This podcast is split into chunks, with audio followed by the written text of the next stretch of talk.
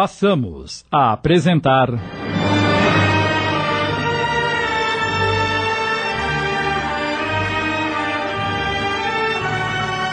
A Jornada, inspirada na obra de Lina de Alexandria, minissérie de Sidney Carbone.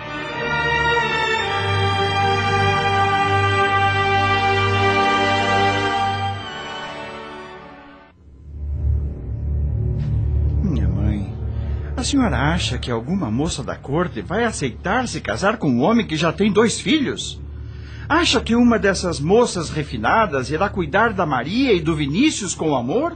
E quer botar essa mulher e o bastardo para conviver com meus netos? Não vê que isso pode ser desastroso e com certeza trará desonra para nós? Não estou certa, meu marido. Este responde que, em parte, sim, mas Henrique deveria saber o que estava fazendo. Como estava quando foi para aquela terra maldita, de onde teve de fugir para não morrer? Sabe muito bem que moça alguma será uma boa companheira, principalmente para mim, que estou com duas crianças para criar. Somente alguém com a mesma dor pode compreender o que se passa comigo. Então deixe as crianças conosco e case-se com alguém decente. Ah, Mãe, já passei dificuldades demais para manter meus filhos ao meu lado quando vim do Brasil, fugindo da obsessão de um velho egoísta e de outros problemas. Jamais ficarei longe de meus filhos. Prometi a minha falecida esposa. Irei sim me casar com Helena e levarei as crianças comigo. Sei que todos nos daremos bem. Reconheço o quanto a senhora, o papai e meus irmãos têm feito por mim, mas tenho de formar a minha própria família. Sinto muito que não seja da maneira que todos acham ser correta. Com licença. O pai de Henrique sabia que Catarina jamais aceitaria Helena e que tentaria fazer de tudo para ter os netos perto dela. Sabia também o quanto tinha se apegado a eles, mas ela teria de entender que nada poderiam fazer quanto ao que o filho decidira. Margarida disse então: Mamãe, vocês não são mais jovens. Não têm condições de criar duas crianças. Elas precisam do pai. Tente entender. Não podem fazer nada. Há muito tempo Henrique já toma as próprias decisões. Naquele mesmo dia, Henrique contou aos filhos que iria se casar e explicou. Vamos deixar esta casa, mas continuaremos perto. E, quando vocês quiserem, poderão visitar seus avós.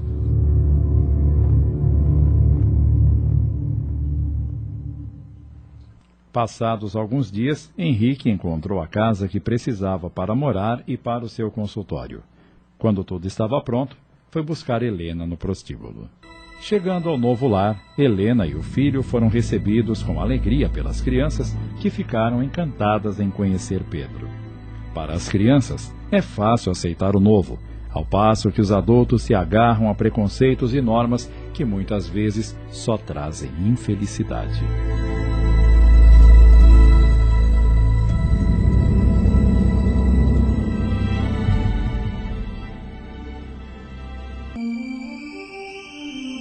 No plano espiritual, Lúcia passava seus dias trabalhando com as crianças recém-chegadas da Terra e acompanhava de perto o que acontecia com seus filhos e Henrique, ficando aliviada com a chegada de Helena. Sabia que ela iria cuidar bem de todos, mesmo quando surgissem problemas, o que seria inevitável. Certa ocasião, Cornélio aproximou-se e. Lúcia, venha comigo. Quero que veja alguém que, com certeza, a deixará muito feliz. Curiosa, Lúcia seguiu Cornélio. Ele a conduziu até um quarto, onde ela viu um rosto amigo sorrindo para ela. Correu ao seu encontro e, não contendo alegria, abraçou a amiga tão querida que em dias difíceis aliviou suas aflições, confortando-a com palavras sábias. Mãe Preta! Ah, como é bom tê-la conosco! Minha menina querida. Quando a senhora chegou? Já faz uns dias. Cornélio esperou que eu estivesse melhor para lhe contar da minha chegada. Como sempre, Cornélio é sensato e muito sensível. Ele me disse que Vós Mercê está fazendo um bom trabalho por aqui com as crianças. fico muito orgulhosa. Também estou orgulhosa em saber como podemos ser úteis e fazer o bem. Bem, Lúcia, ela ainda não está totalmente recuperada. Por isso, temos de deixá-la descansar. Em outra ocasião, poderão conversar à vontade. Passados alguns dias, Lúcia voltou a visitar Mãe Preta, que já estava bem adaptada e feliz por reencontrar antigos amigos. Ah, filha, como é bom estar aqui e poder rever tantas pessoas que eu não via há muito tempo. É verdade, Mãe Preta. Mas diga-me, como ficou a fazenda depois da partida de Henrique e nossos filhos? Como meu pai reagiu? Ah, minha filha, vosso pai ficou desesperado e fez uma porção de barbaridade. Andou até surrando os escravos pensando que eles tinham ajudado o doutor a fugir. Ele não se conformava de ter perdido o neto que tanto adorava. E minha mãe, Isabel, como reagiram? Vossa mãe, desde já algum tempo, deixou de se preocupar com as coisas e não teve reação nenhuma. Mas a menina Isabel, a esta ficou quase louca por ter perdido o doutor Henrique. Vosso pai obrigou ela a deixar a fazenda e voltar pro marido, mas ela...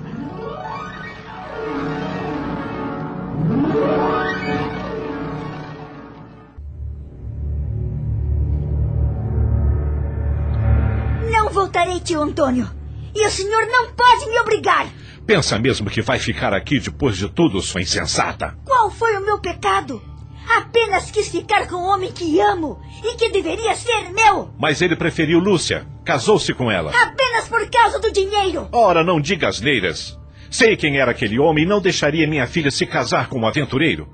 Agora vá embora, siga o seu caminho. Não posso fazer mais nada por você. Volte para o seu marido e nunca mais ponha os pés nesta fazenda.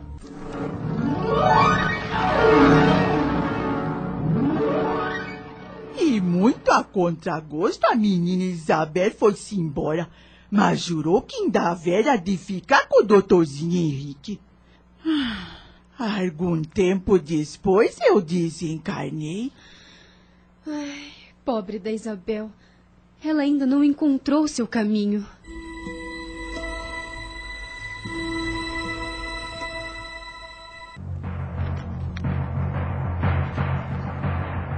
Depois que Henrique decidiu morar com Helena, viu pouco seus pais, mas procurava sempre lhes mandar os netos para uma visita, não afastando as crianças da família. Trabalhava muito em pesquisas sobre uma nova filosofia de vida que abalava a igreja e seus conceitos, e que mudava pensamentos e convicções de políticos.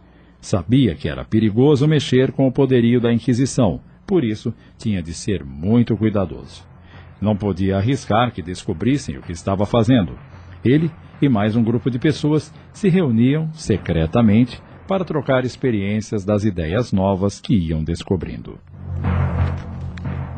Era um tempo difícil na política, pois a igreja dominava por completo e as sociedades secretas eram a única forma de criar algo novo e dar esperanças ao povo, que era muito pobre.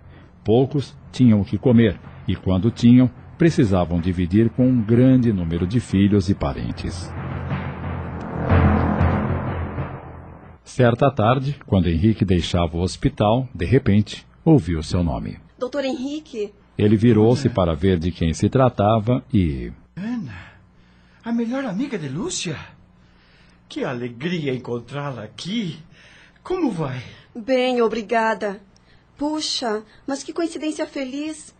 Finalmente vou poder saber notícias e rever minha grande amiga. Como está Lúcia? Sinto muito, mas jamais poderá rever sua amiga. Lúcia faleceu. O que está me dizendo? Ana não conteve as lágrimas que rolaram em suas faces. Henrique então lhe contou o que havia acontecido. Quando meu primo voltou de viagem do Brasil, ele me trouxe uma carta de Lúcia. Ela escreveu que sua filha estava com dois anos e que era muito feliz ao seu lado. Dizia coisas tão belas. Já eu, que tanto ansiava me casar e vir para Portugal, não tive a mesma cumplicidade que imaginei que teria ao lado do meu marido. Como pode a vida ser tão cruel? Lúcia me deu duas belas crianças. Foi tudo que a vida me deixou. Mas sei que um dia poderei encontrá-la novamente. Eu tive três filhos que são a minha única e grande alegria e que precisam muito de mim. Bem, desculpe-me tomar o seu tempo, mas preciso ir andando. Foi um prazer revê-lo, doutor Henrique. Espero que o senhor ainda seja muito feliz. Desejo mesmo para a senhora. Até um dia. Até um dia. Parece ser uma mulher amargurada. Tem uma tristeza profunda no olhar. Poderia ter-lhe contado que me casei novamente, mas temi que ela pensasse que, que não me importei com a morte de Lúcia. Estamos apresentando. A Jornada. Voltamos a apresentar. A Jornada. Minissérie de Sidney Carbone.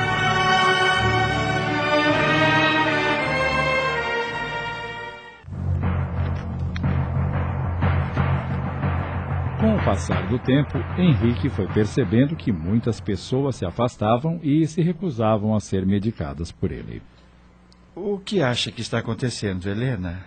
Acredito que já sabem de onde você me tirou e não vão querer ser cuidadas por um médico que tem como esposa uma mulher desonrada. Isso é uma grande tolice. Mas pode ser verdade. Meus pais já me haviam alertado sobre isso. Pensarei em alguma alternativa. Não seria melhor você me deixar? É isso que você quer? Será melhor para você e para seus filhos? Ou prefere que eles sejam repudiados por minha culpa? Acredita nisso? Por isso quer me deixar? Jamais fui tão feliz em minha vida como estou sendo agora, Henrique. Maria e Vinícius são tão carinhosos com Pedro que até parece que são irmãos dele. Mas compreenda, eles são crianças, não têm noção das coisas.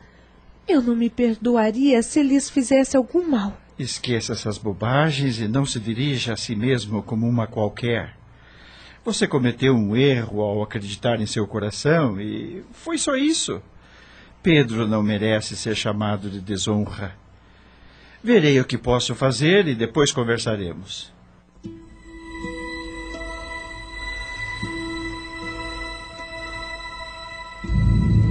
Dos encontros com seus amigos, Henrique relatou o que estava acontecendo com sua família, e eles então sugeriram que fosse para a França. Lá, ele teria liberdade para trabalhar como médico e também seria bom para a sociedade da qual fazia parte, uma vez que a maioria das informações vinha de lá. O grupo teria, assim, mais um informante. Já tomei minha decisão, Helena. Iremos para a França. Lá não nos conhecem e poderei continuar a clinicar sem problemas. Está de acordo? Se decidiu assim, assim será. Seus pais, porém, sentiram muita tristeza quando souberam. Iremos ficar longe das crianças que gostamos tanto. Talvez não a vejamos nunca mais, Henrique. Não diga isso, minha mãe. Um dia voltaremos, eu creio nisso. Por que não deixam as crianças conosco, Henrique? O quê? Ficou doida, Margarida? A vida fora de nosso país de origem não é fácil. Você já teve uma triste experiência. Podemos cuidar dos seus filhos até que vocês se adaptem e depois. Eu jamais me separarei dos meus filhos. Prometi isso a Lúcia. Se tivermos que sofrer, sofreremos juntos. Assim, alguns dias depois, o médico começou os preparativos para a viagem. Ele sabia que era uma jornada extenuante, principalmente com crianças que se cansam com facilidade, mas a decisão estava tomada e não voltaria atrás. Finalmente, o dia chegou e eles embarcaram num navio com destino à França.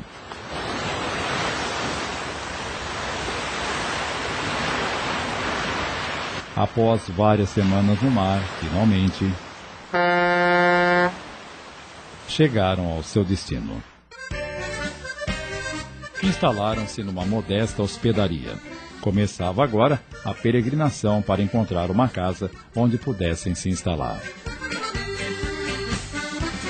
Duas semanas depois, Henrique encontrou o que queria. Uma casa modesta, que seria o novo lar da família, onde ninguém os conhecia, e Helena poderia andar pela cidade sem se incomodar com as pessoas lhe apontando.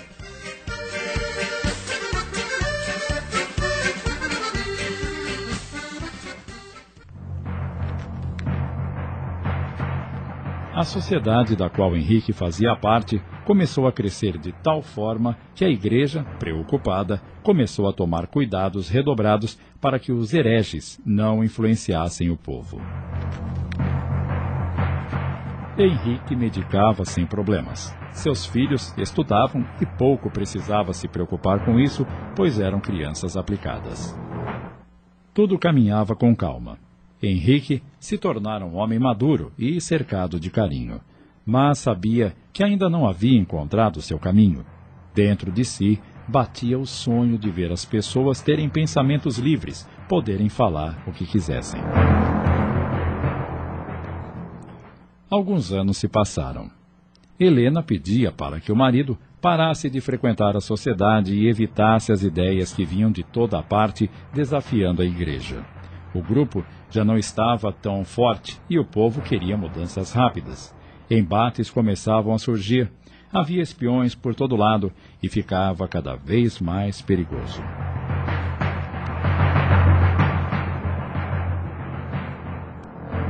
As coisas para Henrique iriam se tornar piores depois daquela tarde, quando foi chamado para uma consulta em que uma mulher muito doente precisava de cuidados médicos. Chegando à casa, do outro lado da cidade, viu que se tratava de alguém importante. Boa tarde. Eu sou o doutor Henrique. Como o senhor demorou?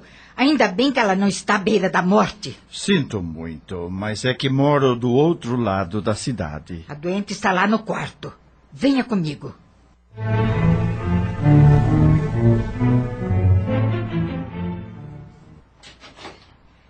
É este o quarto, doutor. Na porta, Henrique sentiu um doce perfume exalando pelo quarto. Na cama, uma mulher gemia de dor. Lá está doente. O que aconteceu? Caiu do cavalo. Resolveu correr e veja o que aconteceu. Vamos entrar, por favor. Mal Henrique deu dois passos, quase saiu correndo daquele lugar ao ver que quem estava estendida na cama gemendo com dores terríveis era. Isabel!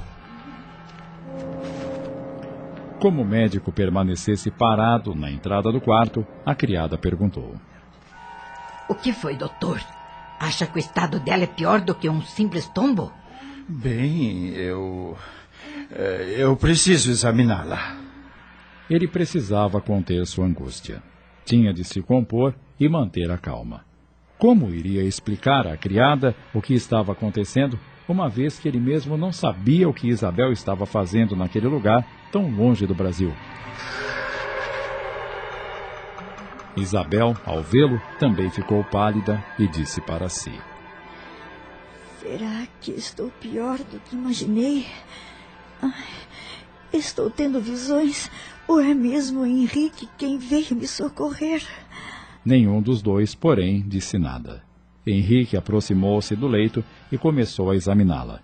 Verificou que ela tinha luxações na perna e havia machucado algumas costelas. Teria de ficar na cama imobilizada por um longo tempo e precisaria de medicação para baixar a febre. Depois de prescrever a receita e entregá-la à criada, Amanhã voltarei para vê-la. Até logo. Henrique retornou para casa, mas não comentou nada com Helena. Afinal, ela não sabia de sua história no Brasil. Para que comentar? Fechou-se em seu quarto e pôs-se a refletir sobre aquele encontro com Isabel. É, a distância que ficou entre nós é mesmo coisa do destino. Um triste destino. No dia seguinte, voltou à casa na qual já era esperado. Foi levado ao quarto de Isabel, onde ela descansava ainda com muitas dores. Quando o viu entrar, perguntou de forma debochada: Vou ficar muito tempo sobre esta cama, doutor. Vai depender muito de como reagir aos cuidados, senhora. Pois saiba que não gosto de ficar na cama. Não consigo atinar como foi me acontecer isto. Acontecem certas coisas, senhora, que não sabemos explicar. Ele disse essas frases referindo-se, na verdade, ao reencontro dos dois, ao que ela respondeu. É, pode ser. Após examiná-la, deixou a casa imediatamente. Não queria nenhum transtorno futuro. Conhecia Isabel, sabia que ela não media as consequências. Quando tomava uma decisão, ia até o fim, não importando que magoasse. Teria de voltar outras vezes para vê-la e estava preocupado, pois numa conversa que tivera com a criada, ficou sabendo de algo que o deixou temeroso. Francisco, o dono da casa, era amante de Isabel. E trata-se de um homem muito ciumento. Acabamos de apresentar.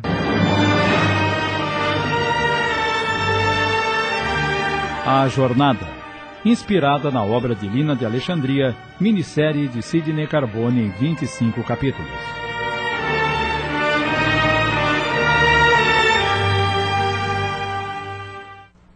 Passamos a apresentar.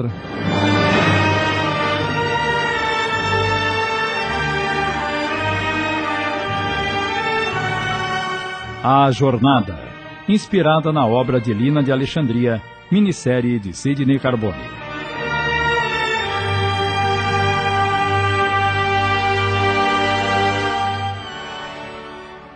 Após examiná-la, deixou a casa imediatamente. Não queria nenhum transtorno futuro. Conhecia Isabel, sabia que ela não media as consequências. Quando tomava uma decisão, ia até o fim, não importando que magoasse. Teria de voltar outras vezes para vê-la e estava preocupado, pois numa conversa que tivera com a criada, ficou sabendo de algo que o deixou temeroso. Francisco, o dono da casa, era amante de Isabel. E trata-se de um homem muito ciumento. A que ponto ela chegou? Meu Deus!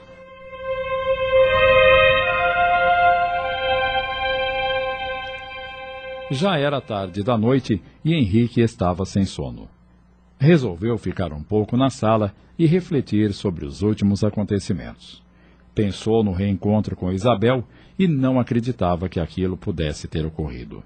Era uma possibilidade em milhares, depois de anos, reencontrá-la justamente no país que escolhera para viver com a família. Pensou nos filhos, em como tinham crescido. Maria era o retrato vivo de Lúcia, até a voz era idêntica, tão meiga quanto a esposa. De repente. Papai? Ouviu a voz da filha entrando na sala. O que o senhor tem? O que ainda faz acordada, minha filha? Já é muito tarde. Levantei-me para tomar um copo d'água e, ao passar no corredor, vi o senhor sentado aí. Já há dias noto-o preocupado. O que está acontecendo? Nada, Maria. Preocupações de rotina. É melhor tomar a sua água e voltar para a cama. Só vou depois que me responder uma pergunta. O que quer saber? O senhor acredita que podemos estar em um outro lugar depois que morremos e podemos observar quem amamos ou deixamos para trás? Por que está me perguntando isso? Outro dia ouvi o senhor conversando com a dona Helena. O senhor dizia que a morte não é o fim, que quando morremos vamos encontrar os entes que amamos e que podemos retornar a este mundo como outra pessoa.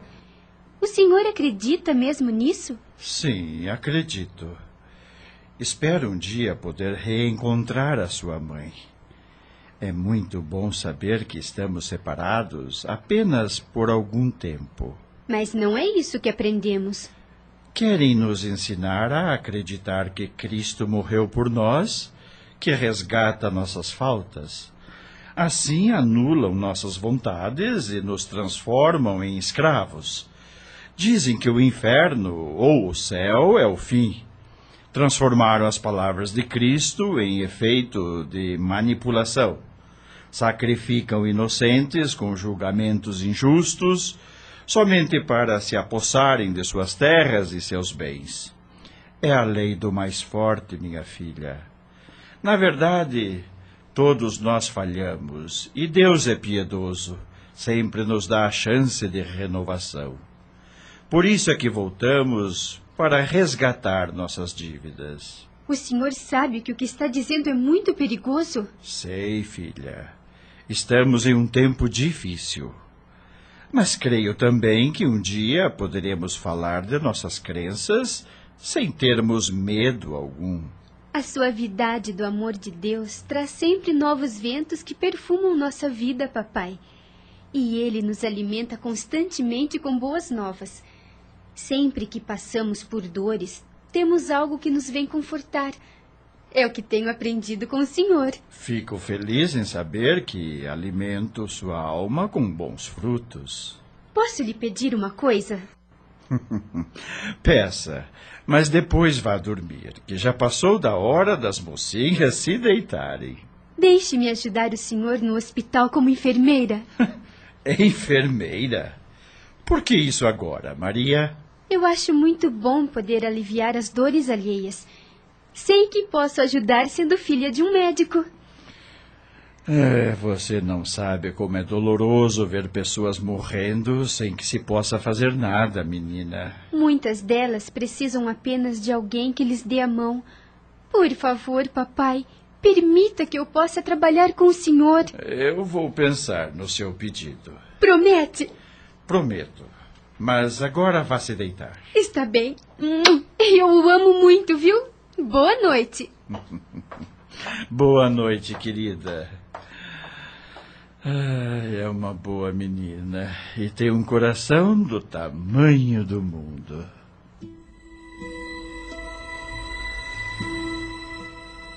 No dia seguinte, Henrique retornou à casa de Isabel. Ela já se sentia melhor e, naquele dia, Francisco não estava em casa. A criada o conduziu até o quarto, deixando-os a sós. Como está se sentindo, senhora? Por que tanto formalismo? Sabe muito bem quem eu sou. Pode me chamar pelo nome. Só estou aqui para saber se está passando bem, senhora. Já estou melhor e não pense que é por sua ajuda. Se é assim, não preciso visitá-la mais. Sempre fugindo, não é mesmo? Senhora, não é preciso que falemos sobre coisas que já passaram. Claro! Principalmente quando damos as costas para pessoas que amamos. Fica mais fácil esquecer? Todas as pessoas que amei estão ao meu lado. Quer dizer então que jamais me amou? Sabia muito bem o que eu estava sentindo quando Lúcia partiu. E você se aproveitou de maneira não muito honesta da situação, nos colocando em momentos bem difíceis. E você, como um covarde, fugiu, me largando com um marido furioso e um tio desprezível. Foi você mesma que pediu por tudo isso. Desculpe-me, mas preciso ir. A senhora não precisa mais de meus serviços. Se sair por essa porta, tenha certeza de que irá se arrepender. O que pensa que pode fazer? Vejo que está muito bem instalada. Olhe à sua volta. Quer que tudo isso se acabe? Você pensa que eu moro nesta casa? Que ela é minha? Não sabe nada da minha vida. Jamais quis saber. Isso não me importa. Deixe-me em paz. Tenho família e estou muito bem. Eu sei. Andei investigando. Casou-se com uma moça, tem filhos e é um médico respeitado. Mas o que muitos não sabem é que se reúne com homens que tramam contra a igreja com ideias que são proibidas. O que está dizendo? Como vê, estou muito bem inteirada da sua vida e da de seus filhos. Por favor, me esqueça, Isabel! Pensa que é fácil esquecer o que fez comigo? O que me tornei hoje é culpa sua e de Lúcia. Jamais os perdoarei. Aquela maldita está morta, mas irei procurá-la no inferno se for preciso para me vingar. Quanto a você, irá pagar muito caro pelo que me fez amargar. Você já tem o que queria. Veio para a Europa, não veio? Deixe-me em paz. Esqueça que algum dia cruzamos o mesmo caminho. Jamais a quis, e assim vai ser. Irei embora e não me verá nunca mais. Vá, pode ir.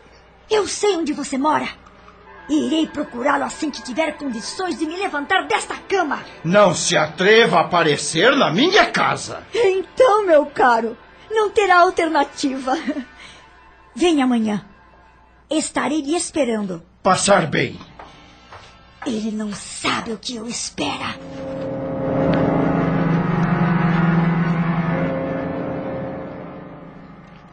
Henrique chegou em casa muito tenso e trancou-se no quarto. O que aquela desgraçada está tramando agora? Sabe das minhas atividades secretas? Mas como terá descoberto? Preciso tomar cuidado e avisar os companheiros para suspendermos as reuniões, pelo menos por algum tempo, até tudo se resolver. Por que essa mulher teve que cruzar novamente meu caminho?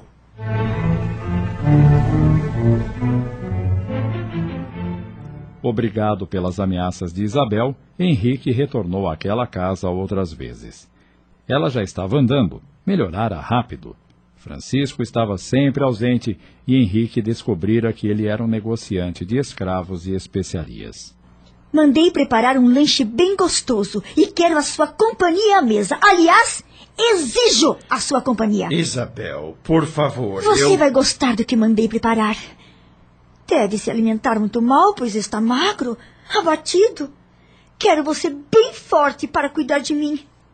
Da sua saúde, nada mais. Sabe que terei de ir embora desta casa logo que estiver boa? Já me disse isso. Irei para a minha casa. Sabe onde vivo, doutor? Não me interessa. Mesmo assim, eu vou dizer. Tenho uma casa um pouco distante daqui. Não é tão suntuosa quanto esta, é mais modesta, mas. Muitos homens gostam de visitá-la. O que está querendo dizer? É isso mesmo que você pensou? Sou proprietária de uma casa de mulheres. Estamos apresentando. A Jornada. Voltamos a apresentar. A Jornada. Minissérie de Sidney Carbone.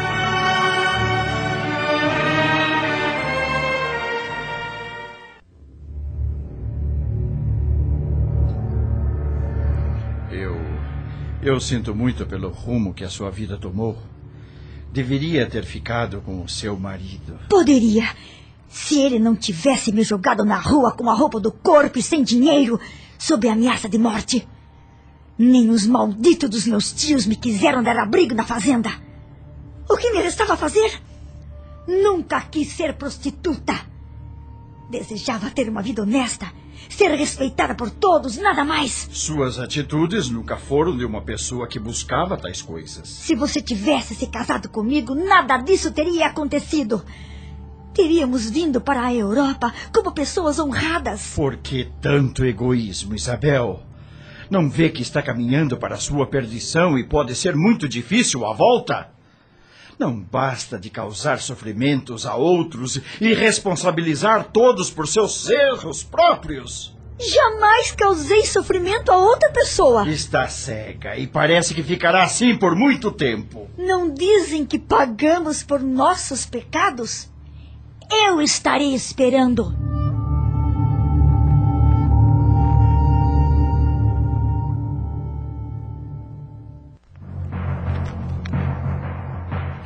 Conforme o tempo passava, a angústia de Henrique crescia e era percebida por todos em sua casa, mas ninguém podia fazer nada.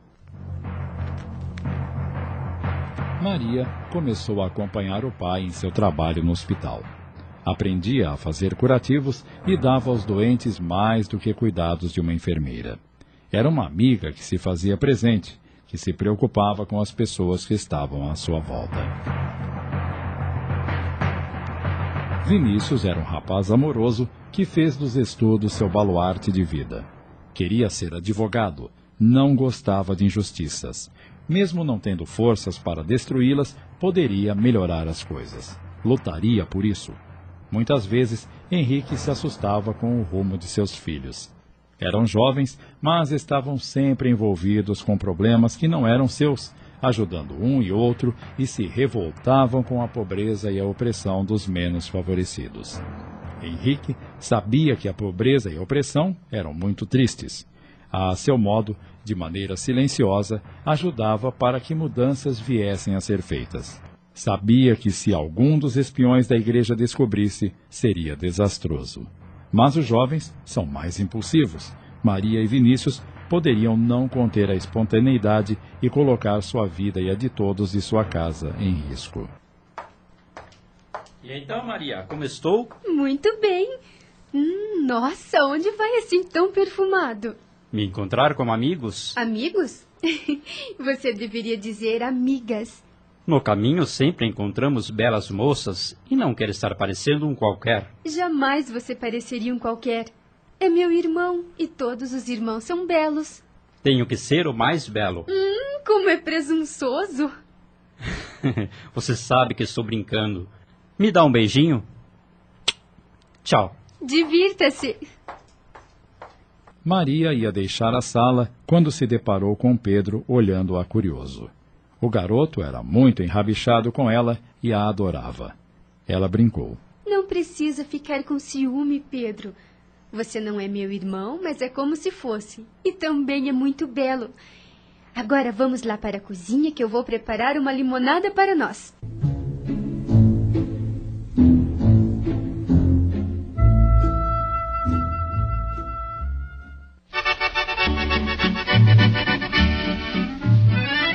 Isabel voltou para sua casa, onde administrava o que era um local de tolerância somente para homens da corte.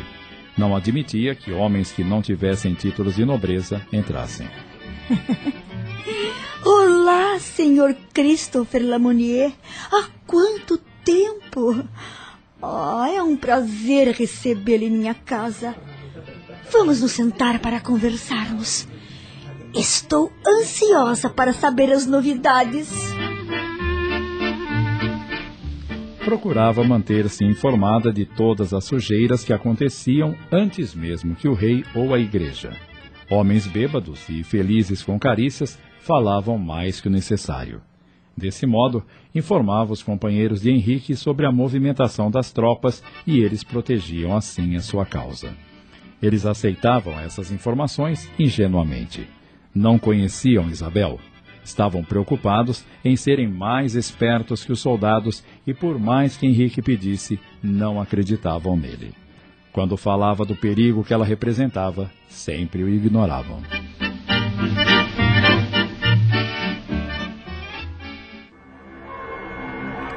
Henrique não conseguia se livrar de Isabel.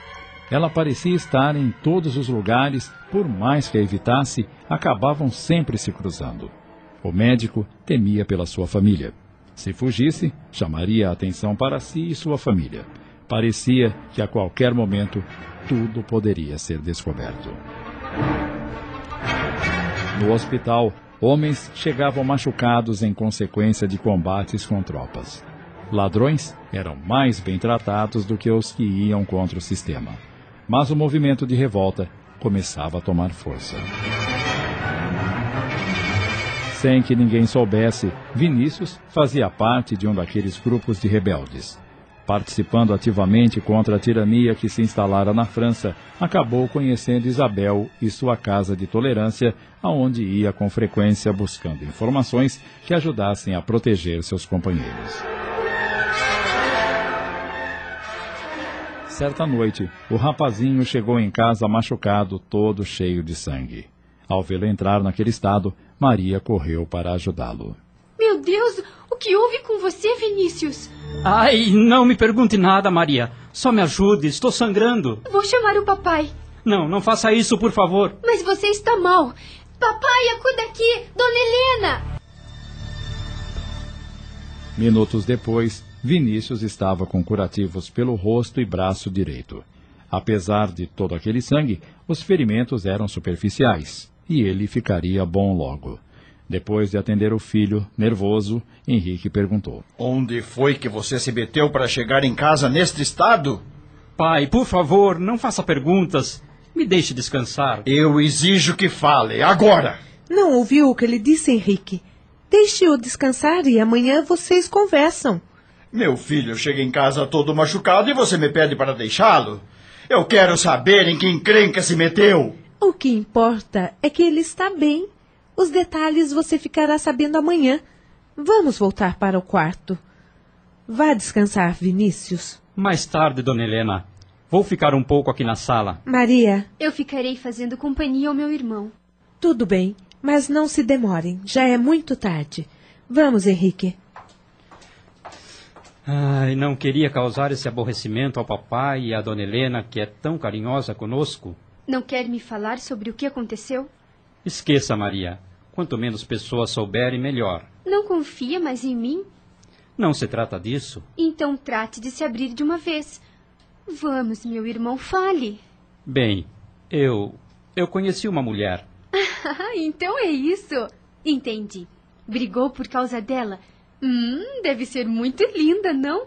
Sim, é linda, mas é má. Má? Meu Deus, quem é essa mulher? Chama-se Isabel.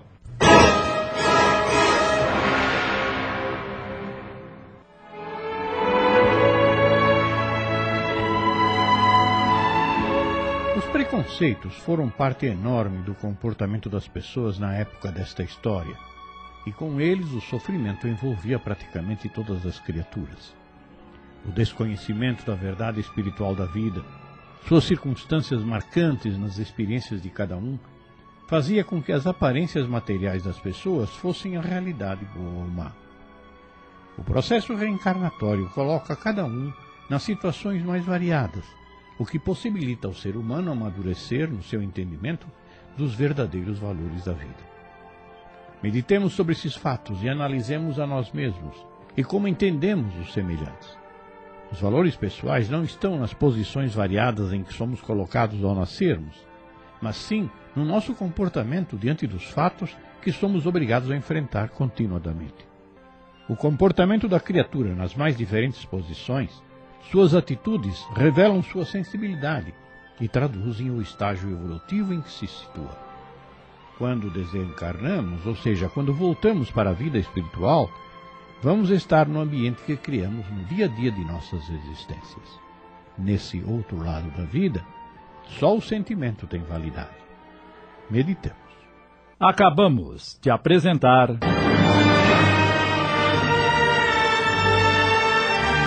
A Jornada, inspirada na obra de Lina de Alexandria, minissérie de Sidney Carbone em 25 capítulos.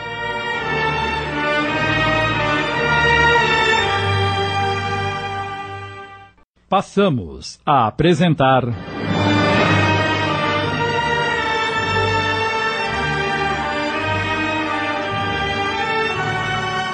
A Jornada, inspirada na obra de Lina de Alexandria, minissérie de Sidney Carbone.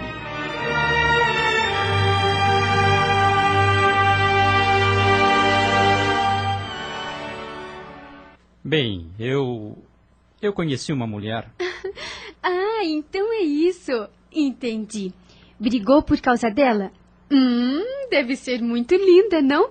Sim, é linda, mas é má. Má?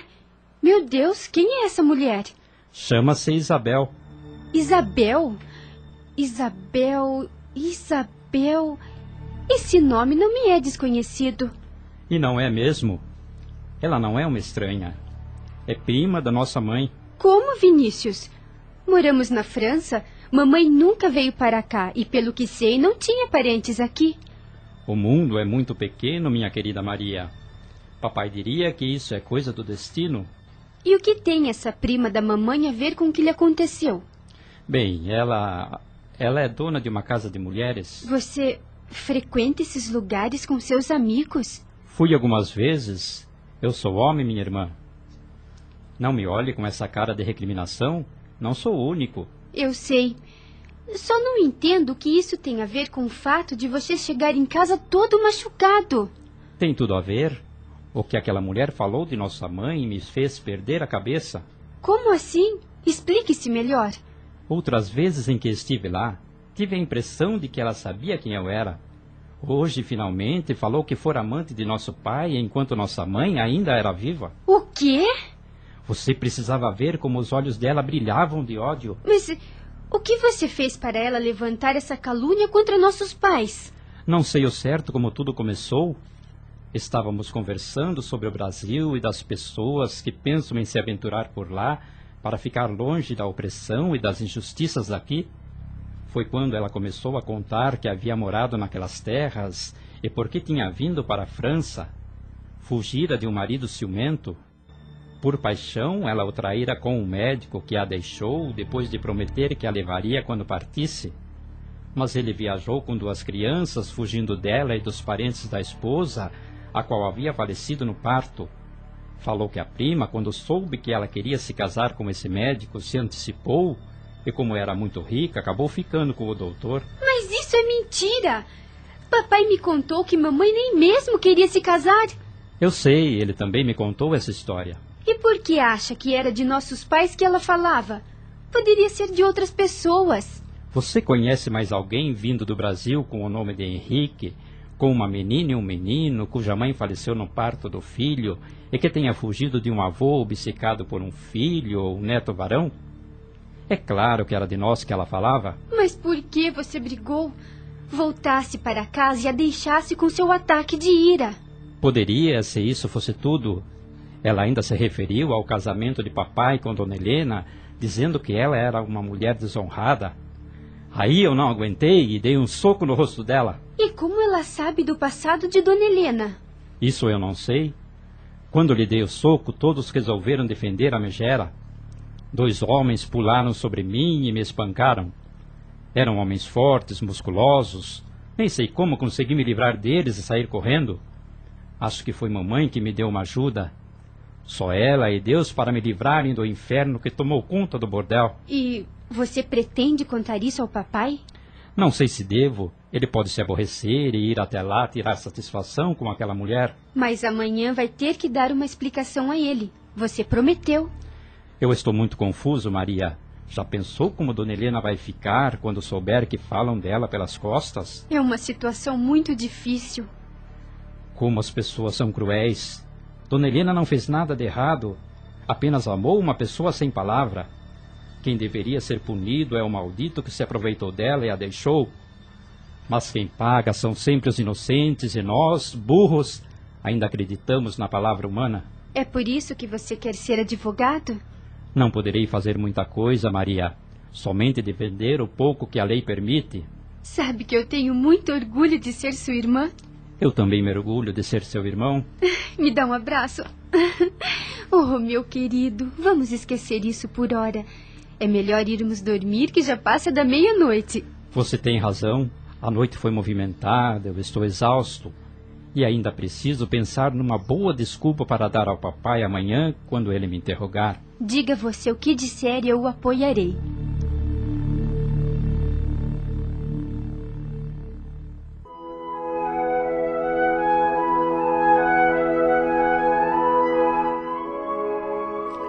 O dia amanheceu. Ansiosos por uma explicação, Henrique e Helena aguardavam Vinícius na sala de jantar para o café da manhã. Assim que ele chegou e os cumprimentou. Quer que eu lhe sirva, Vinícius? Um momento, Helena. Antes dele tomar o café, ele vai ter que nos explicar o que aconteceu ontem. E então, meu filho? Foi. Foi apenas uma briga de rapazes, papai. E com que rapazes você anda para o espancarem desse jeito? Qual foi o motivo da briga? Ah, banalidade, coisa sem importância. Sinto muito, Vinícius. Mas não poderei mais confiar em você enquanto não me disser a verdade. Eu já disse que foi por banalidade. Você está mentindo. Bom dia para todos. Bom, Bom dia. dia. Foi bom você chegar, minha filha. Ontem você ficou conversando com seu irmão. Ele lhe contou o que aconteceu para chegar em casa sangrando? Vamos, Maria, responda a minha pergunta. Não, não, papai. Vinícius não me contou nada. Eu não acredito. Vocês dois estão combinados para. Henrique, vamos parar com isso, querido. Se continuar com esse interrogatório, você e Maria vão chegar atrasados ao hospital. Já deu uma olhada no relógio? É, você tem razão, Helena. É melhor tomarmos o nosso café em paz.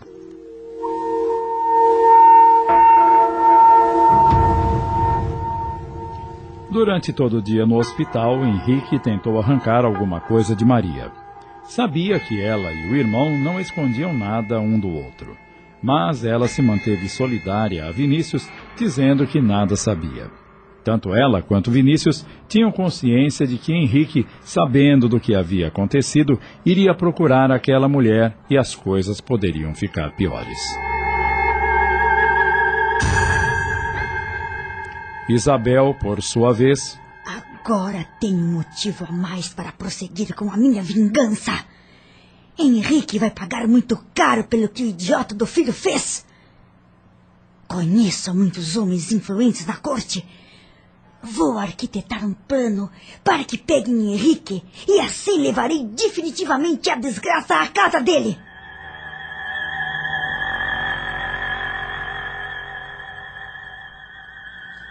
Alguns dias depois, as coisas estavam mais calmas na casa de Henrique.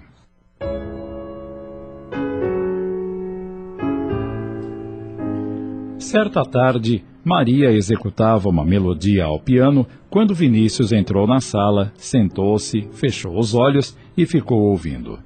Ele adorava ouvir a irmã tocar. Nessas horas, pensava na mãe que não havia conhecido, mas que imaginava ser a pessoa mais linda do mundo.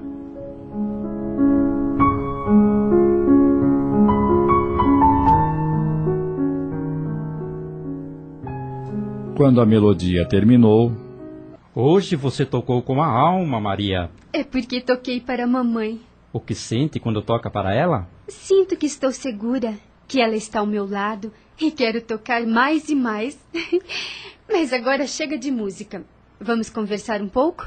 Ah, Ei, o que há? Algum problema? não, nenhum. Você me parece triste. É impressão sua. Estou um pouco cansada porque tenho estudado muito, só isso. Sobre o que quer conversar? Sobre qualquer assunto que o deixe com a carinha mais alegre. Você escolhe.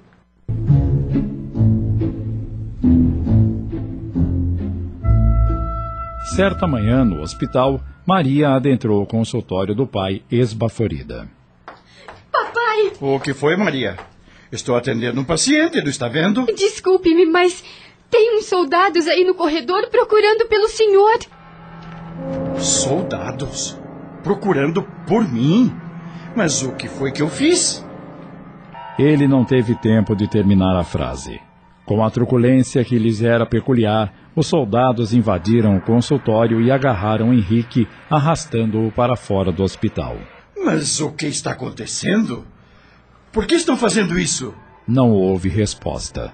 Nem mesmo os apelos de Maria foram ouvidos. Pelo amor de Deus, soltem o meu pai! Ele não fez nada! Ao sair do hospital, Henrique avistou um coche parado do outro lado da rua. Logo, um rosto de mulher surgiu na janela. Isabel!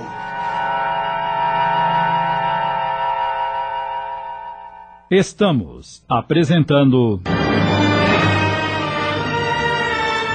A Jornada. Voltamos a apresentar. A Jornada. Minissérie de Sidney Carbone.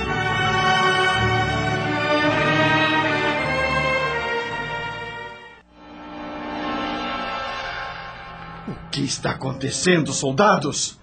Por que estão me levando? Eu exijo uma explicação. A explicação não veio. Mas, ao ver o ar de satisfação de Isabel na janela do coche, Henrique teve a certeza de que fosse o que fosse, ela sabia. E estava ali para se certificar de que tudo sairia como havia planejado. Henrique foi levado para a prisão acusado de traição contra a igreja. Apanhou tanto como acontecia com quem era traidor que acabou perdendo os sentidos.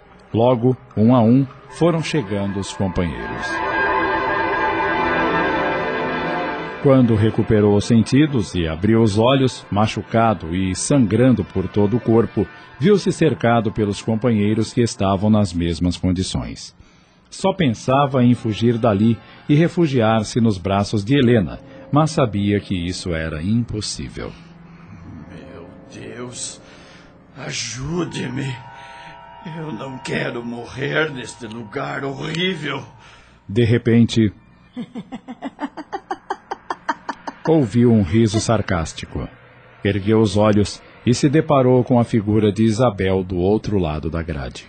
Vejo que ainda está vivo, meu caríssimo doutor.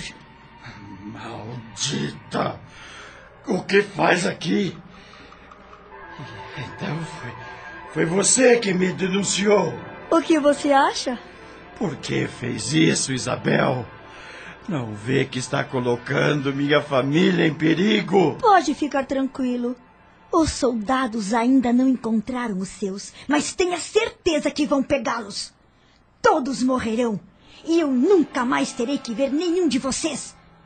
Sua querida esposa vai amargar o que eu amarguei.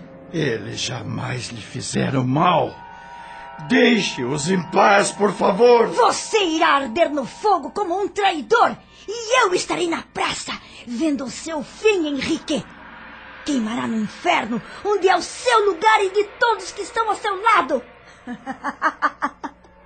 Ai, agora, adeusinho, meu querido. No seu momento derradeiro, voltaremos a nos ser.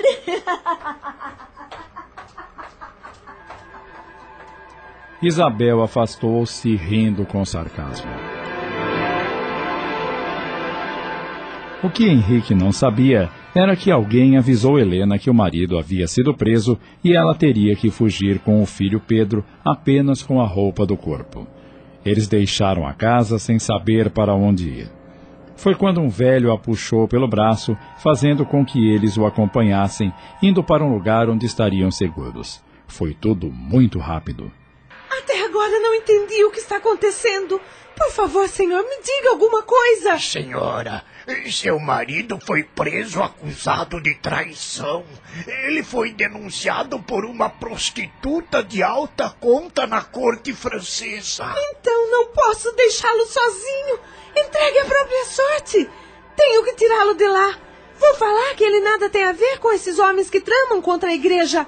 No auge do desespero, Helena ignorava a gravidade da situação. Sinto muito, senhora, mas será difícil ele provar que não tem nada a ver com o movimento. Como eu disse, os homens do poder têm a palavra da Messalina. Ah, meu Deus! Meu Deus! O doutor Henrique é um bom médico, sempre ajudou a nós, os pobres, quando precisamos, e não podemos deixar sua família correr nenhum risco. Vocês vão ficar escondidos aqui porque a casa da senhora está sendo vigiada por soldados. Se alguém se atrever a voltar lá, será preso e queimado vivo. Quando levaram o pai para a prisão, desesperada, Maria correu à faculdade avisar o irmão. Tenho que tirá-lo de lá, Maria. Papai não pode ficar preso. Mas como fará isso? Os soldados que o levaram nem sequer deram alguma explicação. Como eu não sei, mas não posso ficar de braços cruzados. Tenho que fazer alguma coisa. Eu vou até lá. Eu vou com você. Isso é coisa de homem, Maria. Eu não vou deixar você ir sozinho. Não compreende que você precisa cuidar de Dona Helena e de Pedro? Vá para casa. Jamais. Aonde você for, eu irei também. Ai, tudo bem, eu conheço alguém que pode nos ajudar. Venha, não podemos perder tempo. Minutos depois, chegaram à casa de um homem de aspecto estranho, muito sujo e com modos esquisitos. Vinícius contou-lhe o que estava acontecendo. Então, seu pai foi pego pelos soldados. O que pensa em fazer? Não sei. Preciso tirá-lo daquela prisão. Isso é impossível. Ele sabia de todos os riscos. Você não pode ajudá-lo? Ele salvou sua vida? Eu sou muito grato a ele e a você, mas se formos lá, morreremos todos. Nós precisamos tirar o meu pai de lá, custe o que custar. Não queira bancar o herói, rapaz. Não é momento para isso. Maria, confusa com tudo aquilo, começou a se desesperar. Via o irmão agressivo discutir com aquele homem. Não parecia o doce irmão de sempre, e sim um soldado pronto para a guerra. Onde estão os outros? Procuraram se esconder. Estão todos assustados. É o que você tem de fazer também, se quiser continuar vivo. Aquela mulher sabe demais. Jamais deveria tê-la agredido como fiz naquela noite. Ela iria fazer de qualquer forma, independentemente do que você fez. Sabe muito bem disso. Vinícius, do que vocês estão falando? Que mulher é essa? Por que o nosso pai foi preso? O que está acontecendo afinal? Quem é esse homem? Por que todos fugiram? Eu não estou entendendo. Não há tempo para lhe explicar nada agora, Maria. Onde poderíamos nos esconder até a noite chegar, Jonas? Eu sei de um lugar seguro. Venham comigo. O homem os conduziu para um cômodo escuro e muito apertado e disse: Não saiam daqui por nada. Vou atrás de notícias e voltarei mais tarde para informá-los. Procure saber sobre a minha família, por favor. Os irmãos passaram o resto do dia sem comer. Vinícius não falava e Maria, muito assustada com tudo, preferiu também ficar calada e aguardar os acontecimentos. Quando a noite chegou, o homem retornou ao esconderijo. Então, Soube notícias de minha família? Sim. Receberam ajuda de uma pessoa e estão escondidos num velho barracão, mas não poderão ficar lá por muito tempo. Os soldados estão revirando a cidade de pernas para o ar. Centenas de pessoas já foram presas. Famílias inteiras estão separadas, cada membro em um lugar. É uma grande desgraça, rapaz. Trouxe comida para vocês. Não é muito, mas foi o que consegui. Tem notícias do meu pai? Não. Mas estou sabendo que aquela mulher foi visitá-lo. Mas como ela conseguiu? Sabe muito bem que ela tem protetores no poder. Desgraçada! Ela é que deveria estar na prisão. E não meu pai, que nunca fez mal algum. Bem, eu preciso ir agora. Por favor, não me deixe sem notícias do meu pai. E procure dar assistência à minha madraça e ao meu irmão. Farei o que for possível, rapaz. Amanhã voltarei para trazer mais comida.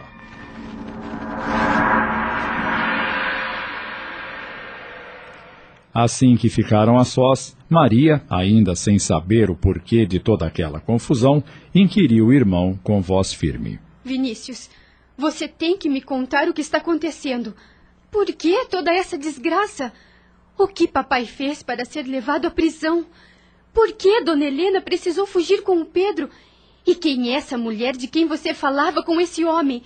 Eu preciso saber por que estamos aqui escondidos como se fôssemos dois criminosos.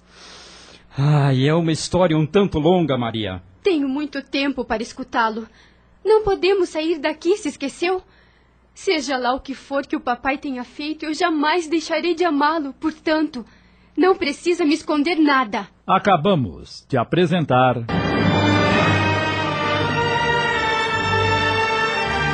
A Jornada, inspirada na obra de Lina de Alexandria, minissérie de Sidney Carbone em 25 capítulos.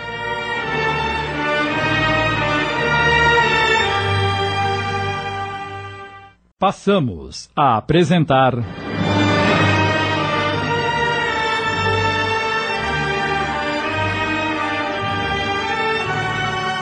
A Jornada, inspirada na obra de Lina de Alexandria, minissérie de Sidney Carbone.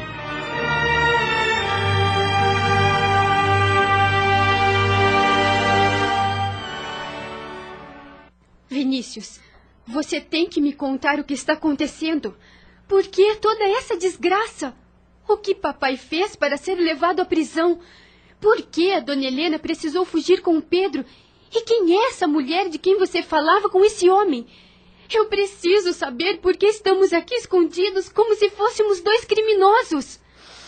Ai, é uma história um tanto longa, Maria. Tenho muito tempo para escutá-lo. Não podemos sair daqui, se esqueceu? Seja lá o que for que o papai tenha feito, eu jamais deixarei de amá-lo, portanto, não precisa me esconder nada. Por favor, meu irmão, fale para que eu possa entender. Ah, está bem, Maria. Ouça. Nosso pai, assim como tantos outros, se recusa a ser um fantoche da ditadura da igreja, que profana ideias que apenas a favorece, injetando mentiras no povo e negando-lhe o direito ao questionamento. A igreja fala de fé, mas nada mais é que opressão. Ela se recusa a ouvir pensamentos mais avançados e sabe que a ciência é feita de perguntas e precisa de respostas claras. Papai é um desses homens que vive da ciência. Para ele, as perguntas precisam de respostas. E o que fazia? Procurava respostas, mas muitas delas iam contra a igreja. Logo que nossa mãe morreu, ele começou a questionar a morte, se era o fim ou se o céu e o inferno eram um fato definido, como os padres falam. Mas, pelo que ele acredita, é apenas um novo começo. Nada é definitivo. Vamos para lugares que são determinados por nós mesmos a partir do nosso modo de viver. Se estamos preparados para o conhecimento, tudo ficará mais fácil. E como podemos ter acesso a esse conhecimento se temos tantas portas fechadas como acabou de falar? Na maioria das vezes, não precisamos aprender esse conhecimento, porque ele já vem conosco como germes no inconsciente. Dependendo da pessoa, se ela tem esse conhecimento mais aflorado, chega a influenciar os demais que estão ao seu redor. Para que precisamos saber disso? De nada adianta depois que morremos. Lembra-se quando éramos crianças? Você vivia dizendo que via nossa mãe? Como era possível se ela já estava morta? Vovó dizia que poderia ser apenas a vontade de tê-la ao meu lado Dizia também que poderia ser o demônio querendo se parecer com ela para me confundir. E o que você acha que era realmente? Para mim era a mamãe mesmo, pois era muito real. Como lhe disse uma vez, sempre que toco as canções prediletas da mamãe, sinto uma grande tranquilidade e parece que a sala é tomada por um perfume intenso. E com isso sinto que o papai tem razão. Continuamos em outro lugar, numa nova existência, nos preparando. Nos preparando para quê? Para retornarmos? De onde? De onde estivermos, Maria. Assim teremos a chance de um novo aprendizado. Eu não estou entendendo. Pense bem. É a oportunidade de termos de volta as pessoas que amamos ou até mesmo que nos odiaram ou odiamos. E para que serve tudo isso? E como saberemos se são realmente as pessoas que já conhecemos?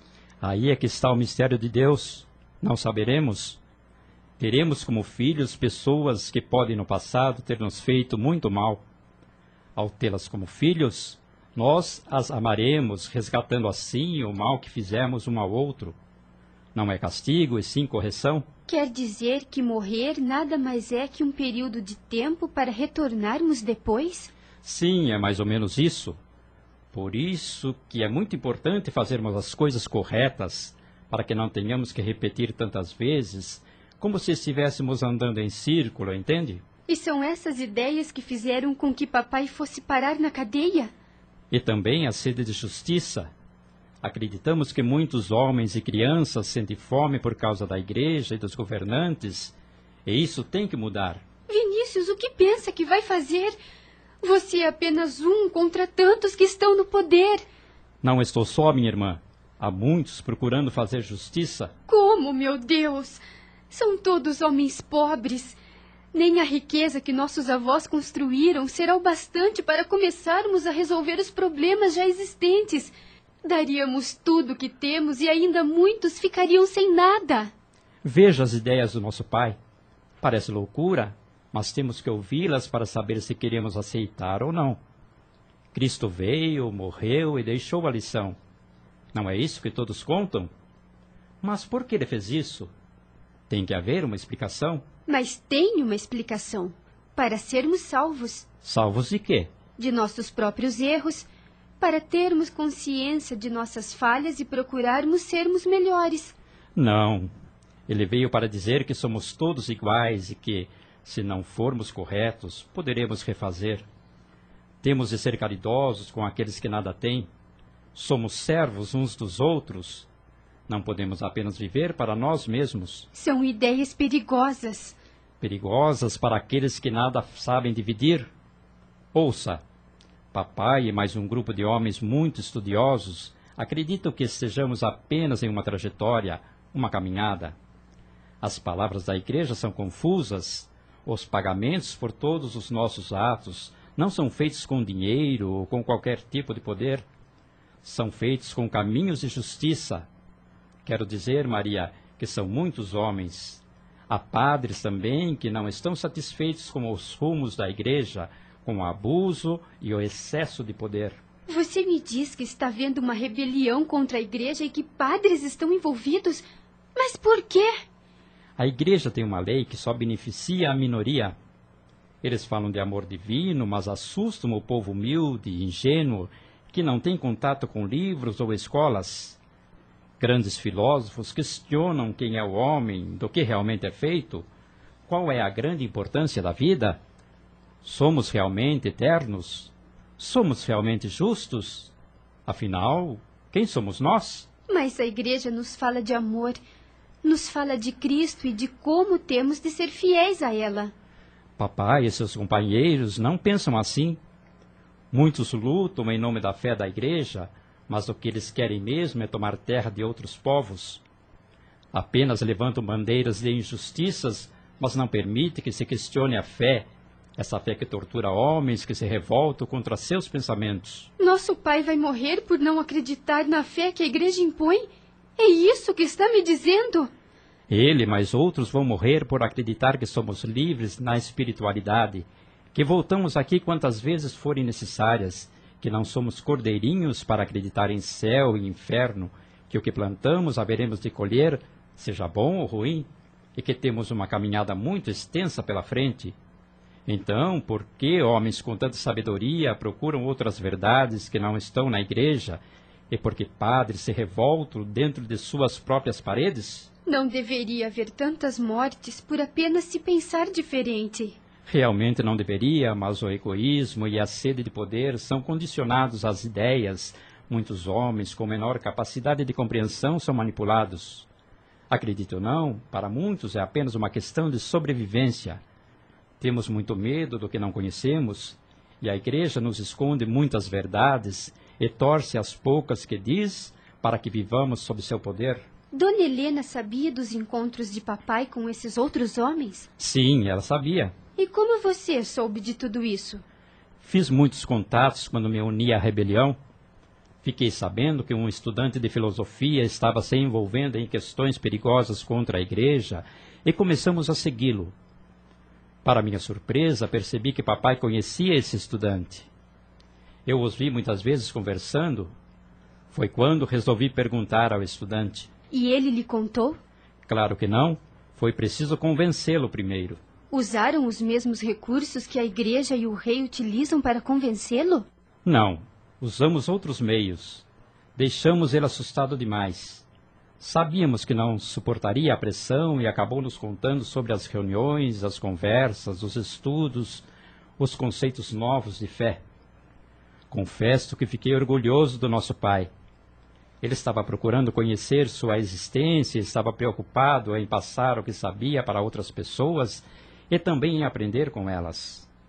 É uma forma de fazer justiça, minha irmã, mesmo que não mate a fome, abre caminhos para acabar com a cegueira dos homens que vivem apenas para obedecer. Somos livres para rezar como quisermos. Temos que fazer o que pensamos ser o melhor para nós. Se cremos em outro Deus, que seja o nosso Deus, ora. Só existe um Deus, meu irmão. Sim, mas quem é Deus? Será esse que tanto prega a igreja? Será um Deus de justiça ou um Deus de terror que castiga e queima almas eternamente no fogo do inferno? É por isso mesmo que muitos padres e jesuítas começam a questionar o que deveria realmente importar para a igreja. A igreja se importa com as almas dos fiéis. Como se ela mata cada um que não esteja enquadrado em suas próprias leis? Que amor divino é esse que mata quem pensa diferente? Maria estava muito confusa com tudo o que o irmão dizia. Fazia muito frio e ela estava com medo. Por sua mente passavam mil perguntas. Como estarão Dona Helena e Pedro? E papai? Ah, meu Deus! Como gostaria de estar com ele neste momento tão doloroso. Por fim, exausta, acabou por dormir nos braços de Vinícius, que também se entregou ao sono. Mal o dia começou a nascer e Jonas estava de volta ao esconderijo, trazendo uma vasilha com comida. Não poderão ficar muito tempo escondidos aqui. Teremos de procurar outro lugar para os dois. Jonas, você teve notícias de meu pai? Como é que ele está?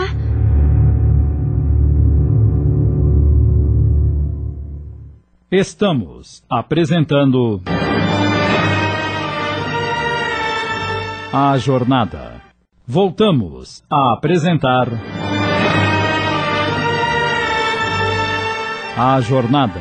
Minissérie de Sidney Carbone.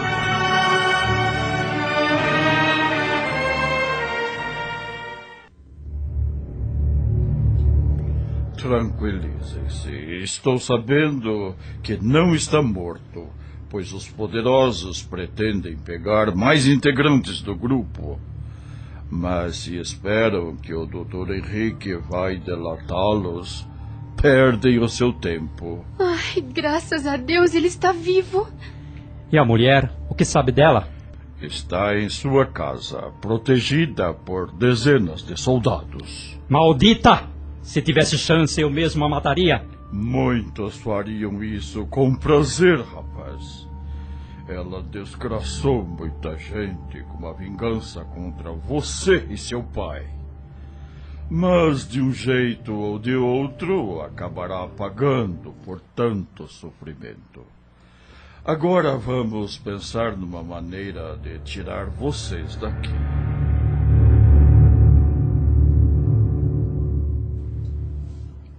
Henrique acordou de um sono agitado, sentindo dores horríveis por todo o corpo. Ainda sangrava e perigava acabar morrendo mesmo antes da sentença, que com certeza seria a execução em praça pública. Mal abriu os olhos e viu um rosto sarcástico do outro lado da grade. Como está o nosso homem? Não está vendo? Ainda estou vivo, desgraçada. Acredite, não queria fazer isso, mas você me obrigou. Mas para seu consolo, digo-lhe que, mais cedo do que imagina, seu querido filho estará ao seu lado. Deixe-o em paz, Isabel! Já não conseguiu destruir a minha vida. Ainda não está satisfeita. Não, meu caro. Você ainda tem muito o que sofrer. Ele fugiu, mas logo os soldados o pegarão. Uma verdadeira caçada está sendo realizada na cidade. Não há canto que não esteja sendo vasculhado. Se tivesse se casado comigo ao invés de preferir aquela sonsa da Lúcia, hoje você não estaria nesse lugar imundo, esperando a morte. Veja que ironia. Vou morrer e logo estarei ao lado da minha doce Lúcia. Mais uma vez não conseguiu me prender a você, Isabel, mesmo me trazendo a desgraça. A morte nada mais é do que um novo recomeço. Cale-se, imbecil! Como pode dizer isso com expressão de felicidade nas condições em que se encontra e sabendo que seus companheiros terão o mesmo fim? Era o que você queria ver, não era? Sofrimento, dor, sangue. Pois está vendo. é, mas não irei sofrer para satisfazê-la. Deus estará ao meu lado e ao lado de cada um dos meus companheiros. Sabe, Isabel, eu tive o amor de duas mulheres excepcionais. Primeiro, Lúcia, depois, Helena. Elas só encheram meu coração de alegria. E você? O que teve na vida toda a não ser você mesma? E toda a sua podridão? Idiota! Eu tive muitos homens. Homens poderosos que me fizeram rica. Não me compare à sonsa da minha prima, e muito menos a Helena, que foi para o casamento com um filho nos braços, um filho que não é seu. Mas que tem muito mais honra que você. Pode ter tido muitos homens, mas nenhum a amou. Pode ter tido muito dinheiro, mas não tem nada de valor dentro de si e sofrerá imensamente após sua morte.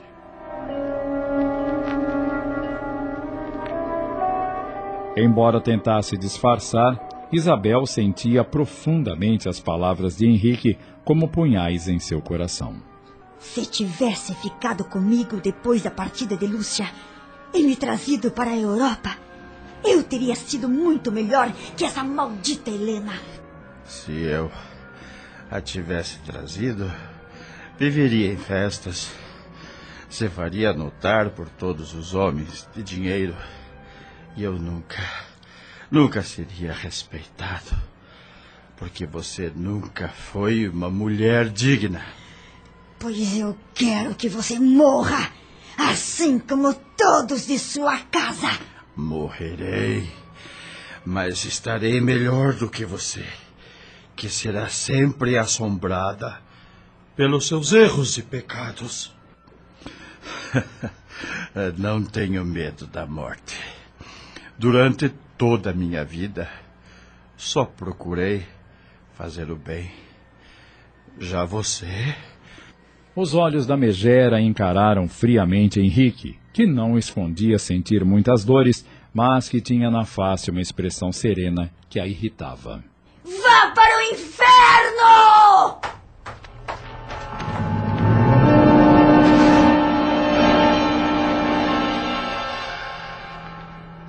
Naquela noite, tomando todos os cuidados necessários, Jonas conseguiu levar Vinícius e Maria para um outro esconderijo onde julgava ser mais seguro. É uma casa abandonada, com três cômodos e um banheiro. Ficarão em melhores condições e será mais fácil trazer-lhes comida. Além do mais, os soldados já vasculharam todo este bairro e, como não encontraram nada. Obrigado, Jonas, por tudo que está fazendo por nós. O senhor também deve tomar cuidado.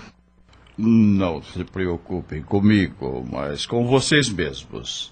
Não desleixem nos cuidados, apenas porque eu disse que estes lados já foram vasculhados. Nesta sacola tem pão e um pedaço de queijo. Amanhã, logo cedo, trarei mais o que puder. Agora tenho que ir.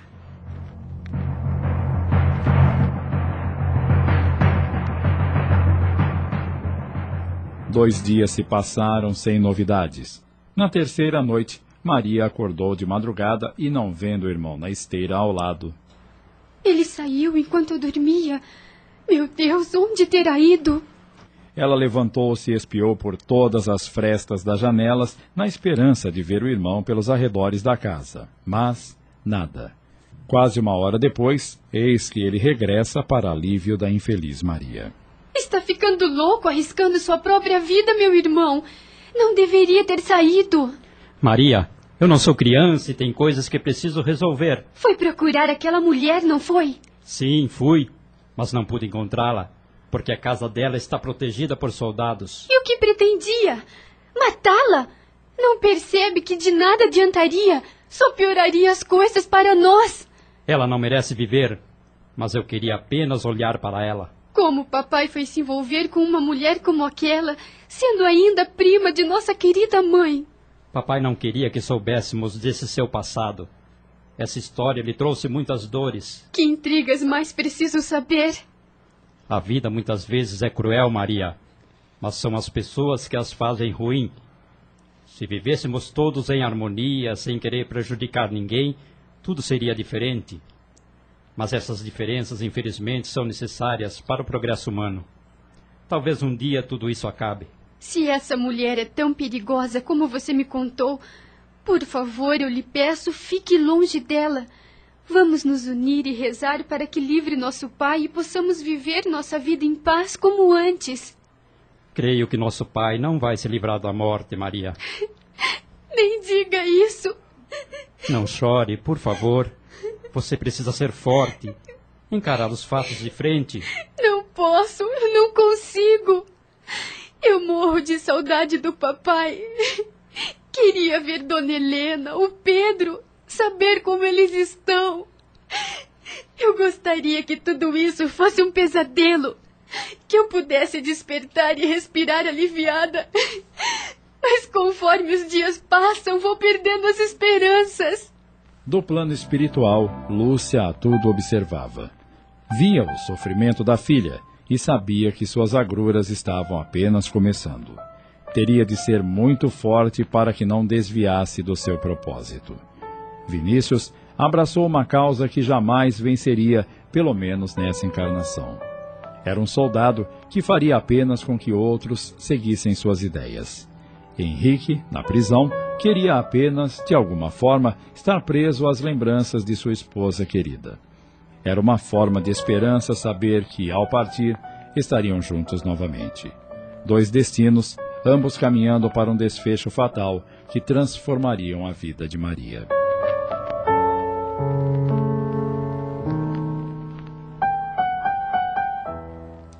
Mais alguns dias se passaram. Certa tarde, Jonas entra na casa com expressão de preocupação no olhar. Algum problema, Jonas?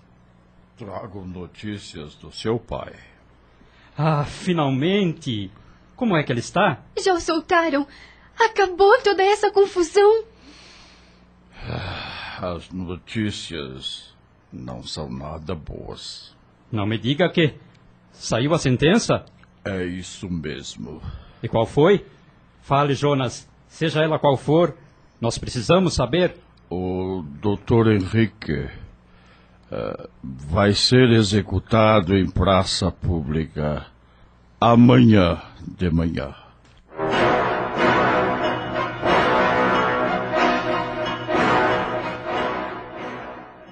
Acabamos de apresentar.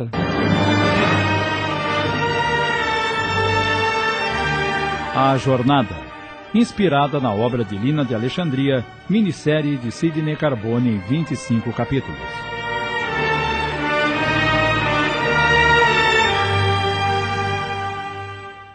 Passamos a apresentar.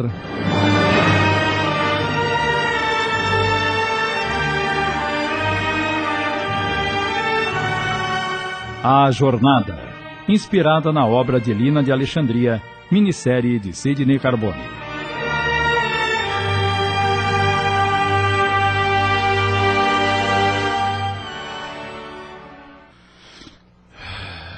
Notícias não são nada boas. Não me diga que saiu a sentença? É isso mesmo. E qual foi? Fale, Jonas. Seja ela qual for, nós precisamos saber. O doutor Henrique vai ser executado em praça pública amanhã de manhã.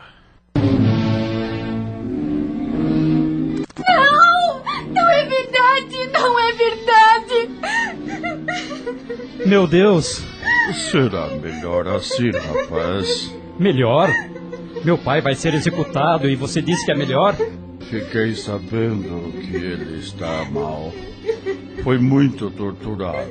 É tudo por culpa daquela maldita mulher! Mas isso não vai ficar assim. Ela há de pagar pelo que fez. Vinícius, aonde você vai? Volte aqui, rapaz. Volte aqui. Mas Vinícius já estava longe.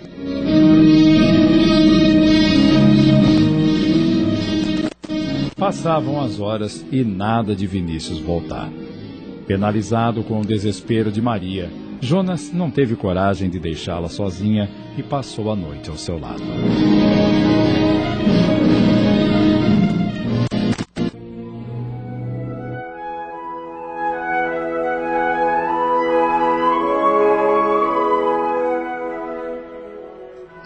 quando o dia amanheceu, a praça onde era feita a execução dos traidores estava repleta.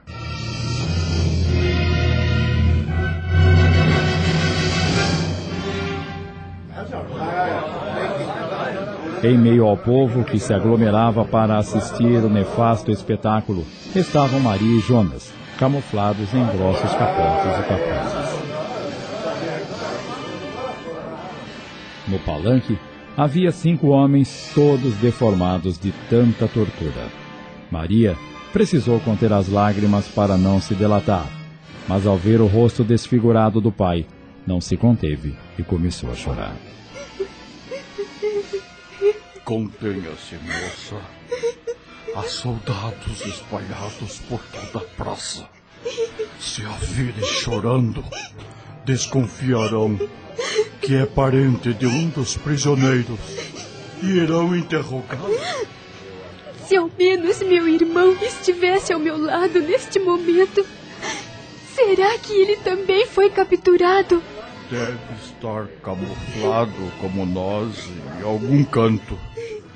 Não vamos pensar no pior. Nesse momento, um homem subiu ao palanque e fez um gesto para que o povo se calasse. Em seguida, fez a leitura das acusações. Logo em seguida, um a um, os prisioneiros foram sendo enforcados. Quando chegou a vez de Henrique, Maria não se conteve e quis gritar. Mas Jonas foi mais rápido.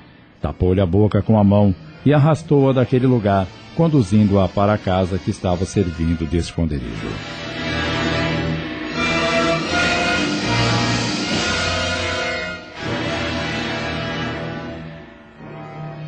Ao chegarem em casa, Vinícius estava deitado sobre a esteira, sangrando muito. Desesperada, Maria jogou-se sobre ele. Vinícius, o que aconteceu com você, meu irmão? Onde esteve até agora? Fui fazer justiça, Maria. Aquela desgraçada não fará mais mal a ninguém. Você está falando da, daquela mulher, Vinícius? Sim, meu caro Jonas. Vinícius, o que você fez? Eu a matei.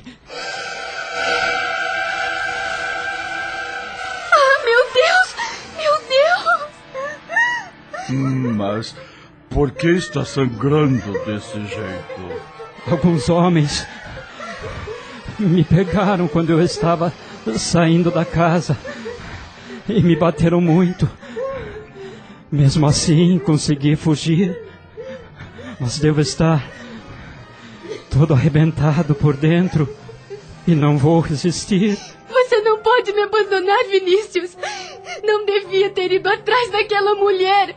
Ela não valia o seu sacrifício. Papai acabou de ser enforcado e, e agora você também vai me deixar? Não, não, não! Maria, você terá que partir rápido. Logo os soldados estarão nesta casa e não devem encontrá-la. Procure Dona Helena e o Pedro. E fujam da França. Vão para Portugal e procurem a tia Margarida. Ela os ajudará. Jonas, Sim, rapaz. ajude minha irmã. Por favor. Farei tudo o que for possível. Não se preocupe. Vá, Maria. Vá. Antes que seja tarde. Não, meu irmão, eu não vou sair daqui. Eu quero ficar ao seu lado. Quando você estiver bom, iremos todos para Portugal, mas por enquanto. Vinícius, você está me ouvindo? Vinícius, pelo amor de Deus, fale comigo. Vinícius, por que não me responde? Vinícius, acorde! É sua irmã que está chamando! É inútil, moça. É inútil. Ele está morto. Vinícius! Sei que sua dor é muito grande. Mas nada podemos fazer por esse rapaz. O melhor agora é irmos daqui. Estamos correndo perigo. Você deve se reunir à sua madrasta e o filho e fazer o que Vinícius pediu. Os senhor sabe onde encontrá-los. Sei sim. Já obtive essa informação. Vamos. Mas e o meu irmão? Assim que ele for encontrado, alguém o enterrará. Puxando Maria pela mão, Jonas a fez caminhar e fugiram pelos fundos da casa. Uma hora depois, dezenas de soldados invadiram a casa e, identificando Vinícius como assassino de Isabel, arrastaram o corpo dele para fora e o levaram. Após exaustiva caminhada, amparada por Jonas, já que as forças pareciam querer abandonar a infeliz Maria, chegaram ao local onde Helena e Pedro estavam abrigados.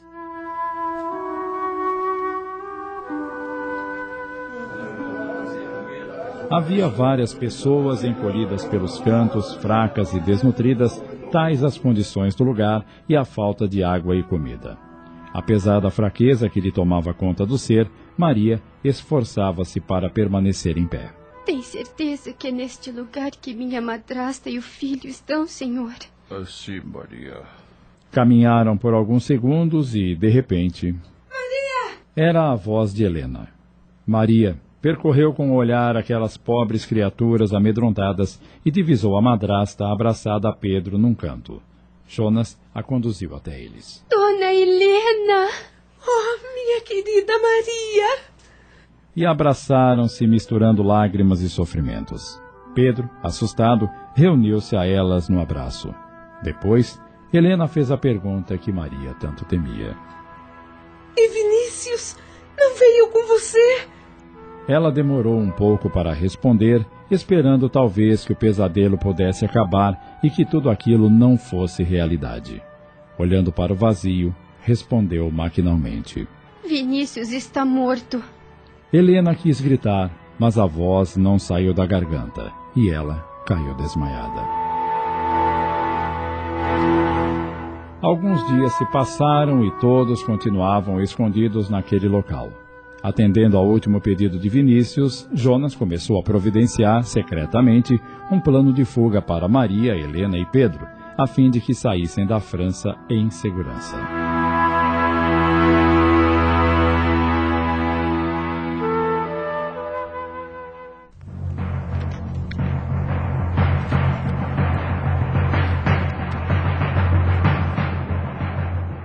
No plano espiritual, Deixe-me vê-lo, por favor, Cornélio. Já faz dias que o Henrique chegou e não me foi permitido ir ao encontro dele. Terá que ter um pouco de calma, Lúcia. Ele veio com o perispírito machucado. Teve um momento muito difícil. Mas estou com tanta saudade. Está muito aflita, isto sim. E poderá até assustá-lo. Mas você precisa saber de outra coisa que ainda não lhe dissemos. O que é? Seu filho Vinícius também já se encontra neste plano. Vinícius! Estamos apresentando. A Jornada. Voltamos a apresentar. A Jornada. Minissérie de Sidney Carbone.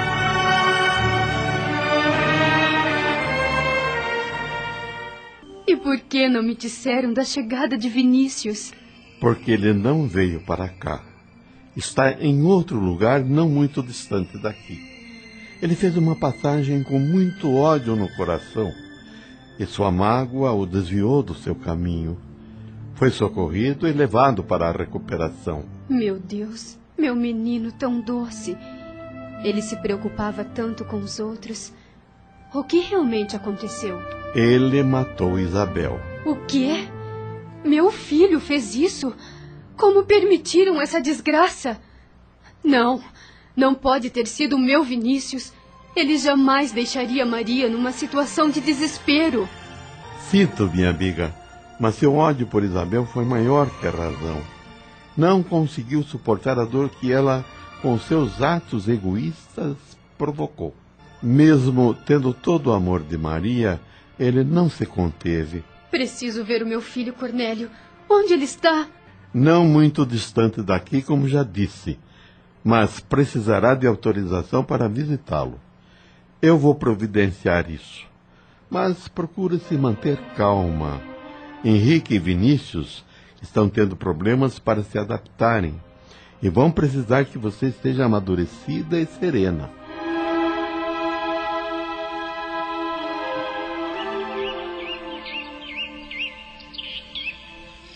Lúcia isolou-se no jardim para meditar sobre o que havia acontecido. Terá sim de aceitar as imposições das quais Cornélio lhe falara. Henrique, por mais que dissesse saber que iriam se encontrar, parecia, na verdade, não acreditar muito nisso.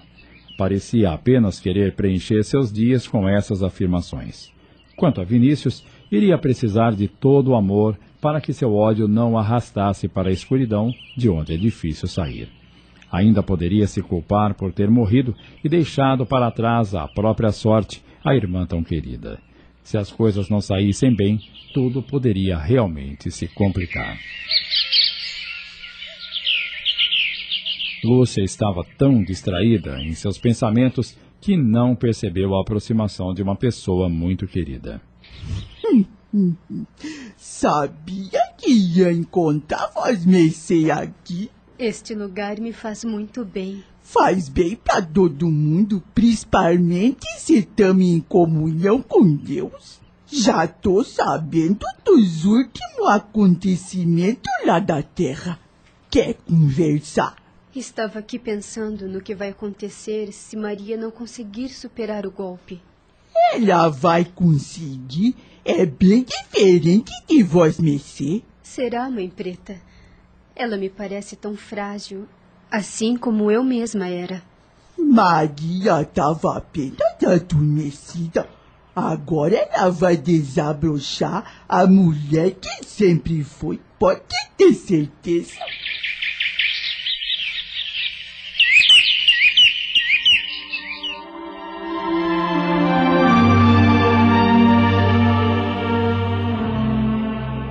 O tempo ia passando e Lúcia sempre à espera para ver Henrique e Vinícius com muita paciência e resignação.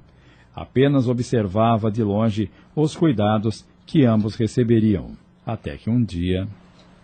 Chegou a hora, Lúcia. Poderá visitar Vinícius, mas por favor, entenda, ele poderá não reconhecê-la. Por isso, não diga a ele quem você é, somente se ele a reconhecer. Está certo? Perfeitamente, Cornélio. Me acompanhe.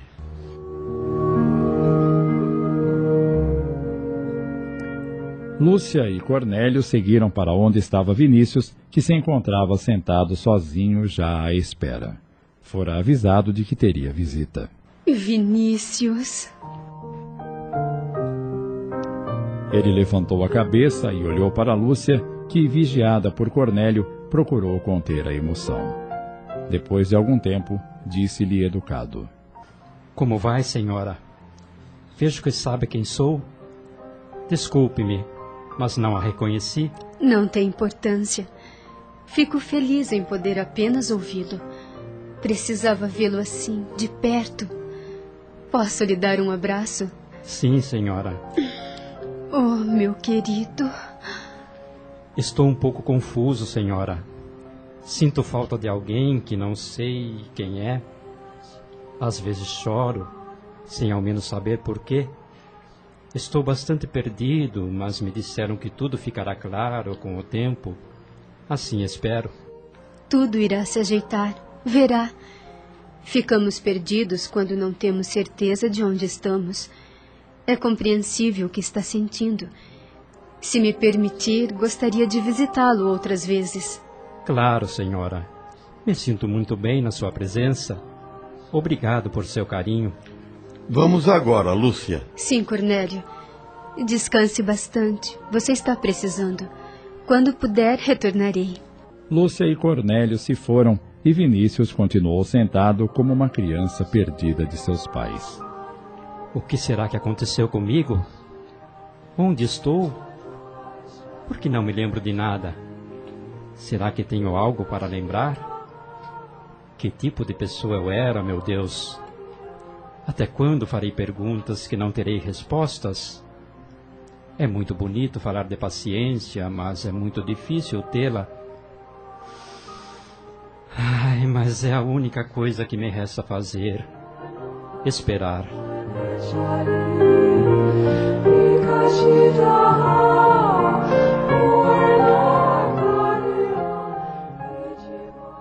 Enquanto Lúcia visitava o filho, Henrique teve permissão para sair do quarto e conhecer o lugar onde estava.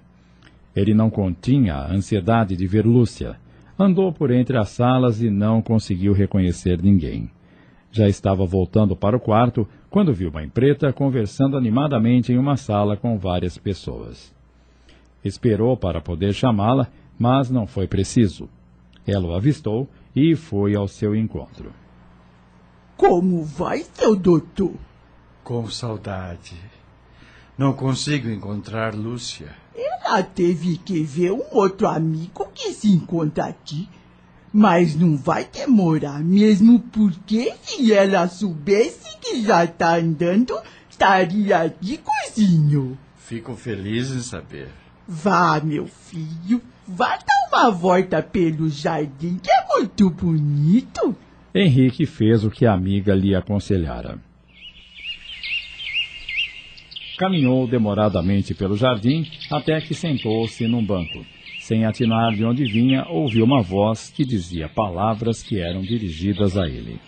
Se um dia minhas palavras não foram ditas, é porque meu coração permanecia mudo e se assustou com o tamanho do amor que tinha descoberto em você. Minhas palavras, porém, se tornariam pequenas demais diante da imensidade de seu amor. Senti-me morta dia após dia, à espera não apenas de meus olhos vê-lo, mas também de ter meus braços novamente em torno de você. Lúcia, onde está você? Meu coração depositaria suas palavras como bálsamo, tornando assim meus dias mais esperançosos à procura de seu abraço. Surgindo do nada, Lúcia apareceu como um anjo para Henrique e disse com voz melodiosa: Jamais lhe negarei novamente meu amor. E abraçaram-se, revivendo o verdadeiro amor que nascera em tempos longínquos. Estou tão feliz em tê-lo aqui comigo. Sei que deixou muitas pessoas infelizes com sua partida, especialmente a nossa querida Maria mas confesso que esperei muito por este momento. Ah, sinto mesmo, Lúcia. Você tem razão em dizer que muitas pessoas estão sofrendo com a minha partida, mas deixei Vinícius para orientá-los. É um grande homem, o nosso menino. Creio que você não sabe o que está dizendo, querido. Por quê? Vinícius não está mais ao lado de Maria, Helena e Pedro. Como não? Ele fugiu e os deixou? Não, Henrique. Ele foi morto e fez a passagem assim como nós.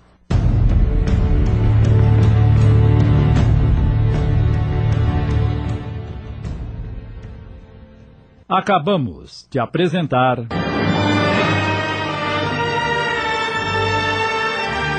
A Jornada inspirada na obra de Lina de Alexandria, minissérie de Sidney Carbone em 25 capítulos.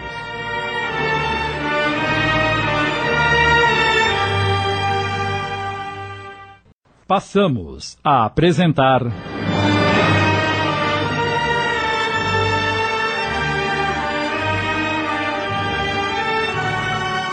A Jornada, inspirada na obra de Lina de Alexandria, minissérie de Sidney Carbone.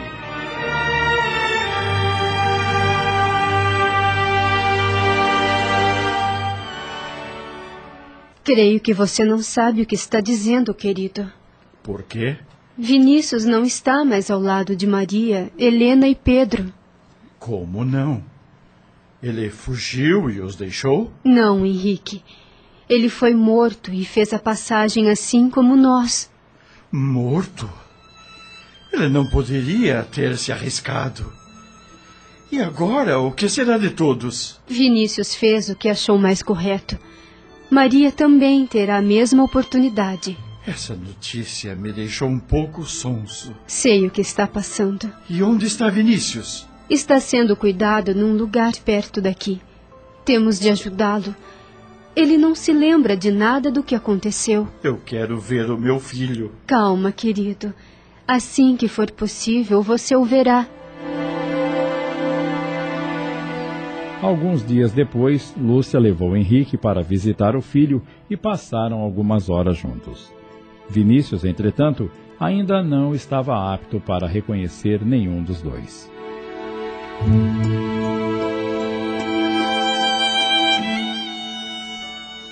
Helena, Maria e Pedro ainda permaneciam no esconderijo, aguardando o momento de deixarem a França. Esta demora me deixa nervosa.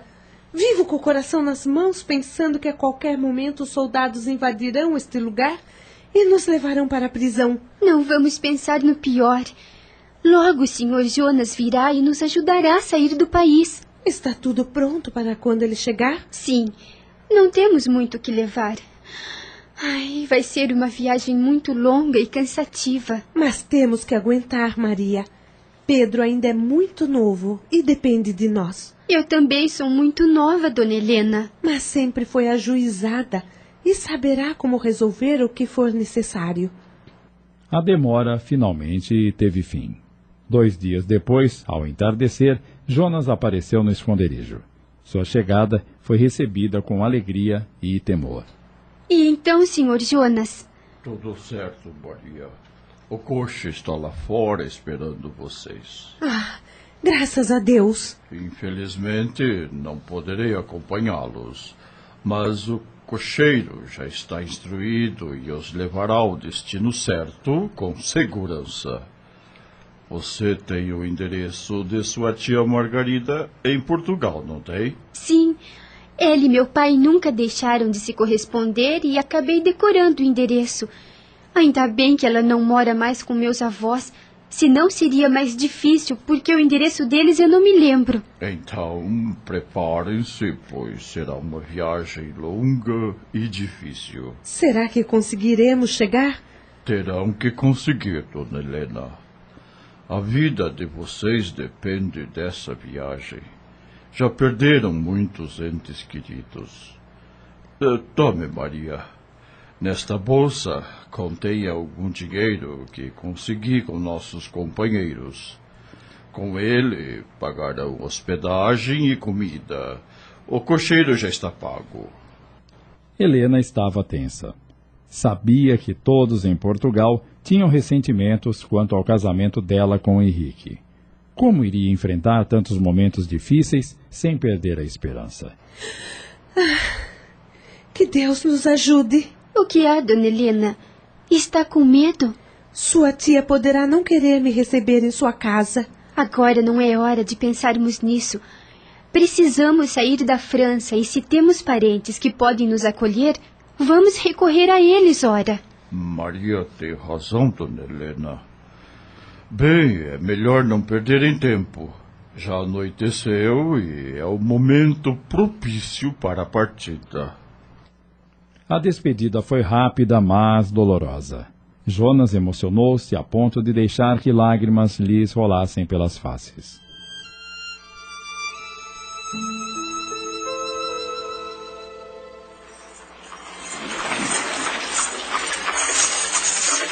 A noite estava escura. Não havia lua. Parecia que Jonas tinha providenciado para que estivesse exatamente assim. Os cavalos eram levados com calma e sem pressa para não chamar a atenção.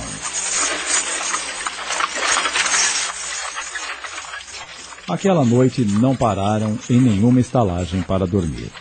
Preferiram avançar na viagem a fim de chegarem o mais breve possível. Estavam exaustos.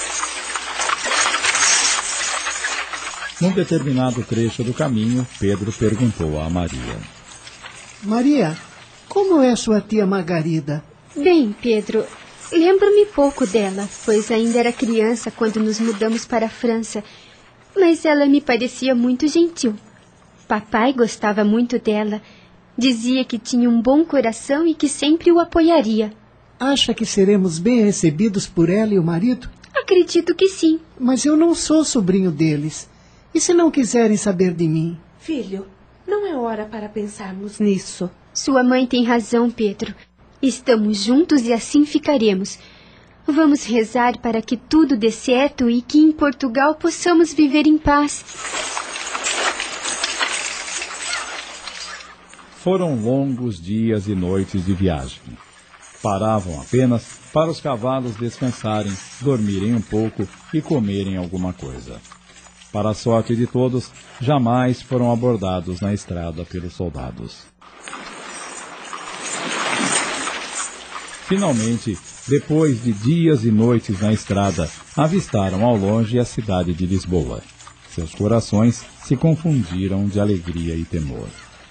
Mais um pouco e chegaremos à casa de tia Margarida. Confesso que meu coração está apertado. O meu também, dona Helena. Mas precisamos ser fortes. Quase meia hora depois, estavam em frente à casa de Margarida. E agora? É melhor vocês ficarem aqui por enquanto. Vou me encontrar com a tia Margarida, contar-lhe tudo o que aconteceu e depois, dependendo do que ela disser, eu virei buscá-los. Está bem, Maria. Boa sorte, querida. Era evidente que Margarida não reconhecesse a sobrinha, ausente do país durante tantos anos.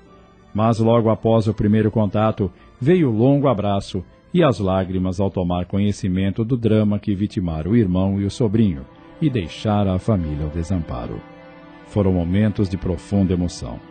Depois, pegando a sobrinha pela mão, dirigiu-se até o coxo onde estavam Helena e Pedro e disse-lhes gentil: Venham, vocês estão mortos de cansaço e famintos. Serão muito bem recebidos em minha casa. Horas depois, banhados e alimentados, vestindo roupas limpas providenciadas no improviso por Margarida, todos se reuniram na sala de estar, comentando sobre os trágicos acontecimentos. Que barbaridade fizeram com Henrique e Vinícius! E você presenciou tudo, Maria? Meus olhos viram a morte de ambos e nada pude fazer para salvar-lhes. Se não fugisse para cá trazendo Dona Helena e o Pedro, também seríamos presos e mortos como fizeram com tantas famílias cujos chefes tinham as mesmas ideias do papai. Fizeram muito bem. Aqui em casa estarão seguros. Já mandei uma serviçal preparar os quartos. Daqui a pouco poderão descansar tranquilamente. Amanhã comprarei roupas novas para todos. Vocês não trouxeram quase nada. Desculpe nos dar tanto trabalho à senhora. Não precisa se sentir acanhada, dona Helena. Eu nunca tive nada contra a senhora. Pelo contrário, admiro-a, pois nas cartas que Henrique me enviava, sempre falava muito bem da senhora. Sinto-me grata pelo carinho com que está nos recebendo. Só Deus para pagar tanta bondade. Nesse momento, a serviçal entra na sala avisando que os quartos já estavam preparados. É melhor irem descansar agora. Na hora do jantar, os chamarei.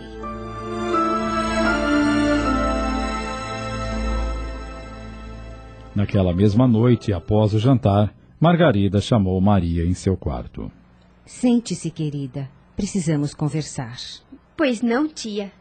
Bem, enquanto vocês descansavam, eu fui à casa dos meus pais. Então meus avós já estão sabendo o que aconteceu com. Não, Maria, não tive coragem de contar-lhes. Estão muito velhos, doentes, e uma notícia dessas poderia agravar o seu estado de saúde. Teremos que manter segredo por enquanto da presença de vocês nesta casa. Claro, a senhora tem toda a razão. Disse a eles que que alguns parentes de meu marido vieram passar uma temporada conosco. Assim, evito que eles me visitem e acabem descobrindo tudo. Mas e o seu marido? Estamos apresentando A Jornada. Voltamos a apresentar A Jornada, minissérie de Sidney Carbone.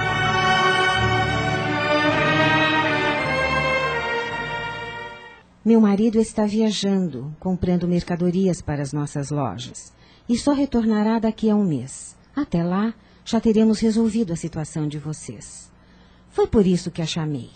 Quero que converse com Dona Helena e o rapaz e peça-lhes para evitar fazer comentários sobre o acontecido na presença dos serviçais Eles também pensam que vocês são parentes do meu marido. Fique tranquila, tia Margarida. Hoje mesmo falarei com Dona Helena e o Pedro.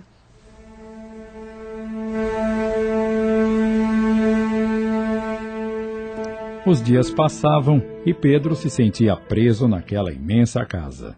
Estava acostumado a andar pelas ruas livremente, conversar com pessoas sem se preocupar com nada e agora vivia angustiado, já que a única coisa que podia fazer era olhar pela janela e ver o tempo passar.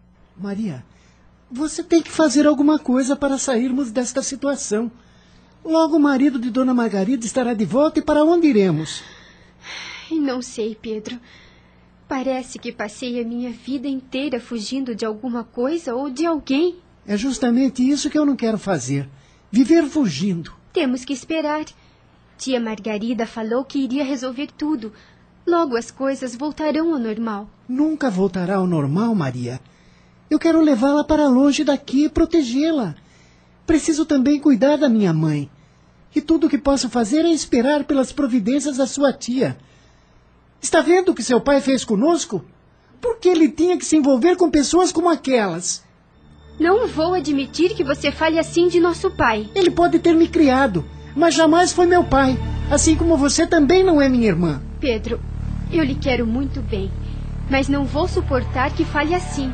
Meu pai sempre foi um homem dedicado à família e amou a todos nós. Talvez por isso tenha feito o que fez. Ele sempre quis saber a verdade, ajudar a todos. A liberdade é o maior bem que um homem pode ter em suas mãos. Mesmo que essa liberdade mate todos? Ele não nos matou. Mas matou Vinícius e ele próprio. E agora estamos aqui fugindo como criminosos de uma coisa que nem mesmo sabemos o que é. As razões que o levaram a fazer tudo isso não me importa. O que importa agora é saber o que será de nós. Jamais pensei que você fosse tão rancoroso. Sempre achei que amasse nosso pai. Seu pai me criou. Sempre me pareceu justo. Mas ao fazer o que fez, tenho minhas dúvidas. Agora mais me parece um homem egoísta que pensou apenas em seus interesses e se esqueceu de mim e de minha mãe. O que me diz de Vinícius, que estava sempre ao seu lado? Ele morreu. E o que pensa agora? Ele está em sua companhia? Vinícius fez o que pensava estar certo. Nada podemos fazer para mudar isso. Sei que ele está me fazendo falta, mas sei também que ele espera o melhor de mim. Não seja tolo de pensar que ficarei contra os atos do meu pai ou contra meu irmão. Eles foram corajosos ao agir segundo os próprios princípios. Está certo que às vezes fazemos grandes tolices, mas somos ainda mais tolos se ficamos olhando outras pessoas fazerem por nós o que não temos coragem de fazer. Tomar decisões pode ser mais difícil do que apenas criticar. Não estou criticando, só estou querendo ver se poderia ser diferente. Poderia sim, mas tenha certeza. O resultado talvez acabasse sendo o mesmo. Saiba que esta conversa me aborreceu muito. Maria deixou Pedro emburrado e foi para a cozinha. Estava estranhando a postura de Pedro. Estava acostumada a vê-lo apenas como um garoto, mas aquela conversa acabou por assustá-la. O que está fazendo, dona Helena? Preparando um doce. A cozinheira me autorizou a usar o fogão. Ah, hoje amanheci pensando em Henrique e fiquei angustiada. Preciso fazer alguma coisa para me distrair. Eu também sinto falta de papai. Pior que isso é estar em casa de outra pessoa nesta situação. Quando isto vai terminar, meu Deus? Em breve, dona Helena. Vamos confiar em Deus. Eu vou ajudá-la com o doce.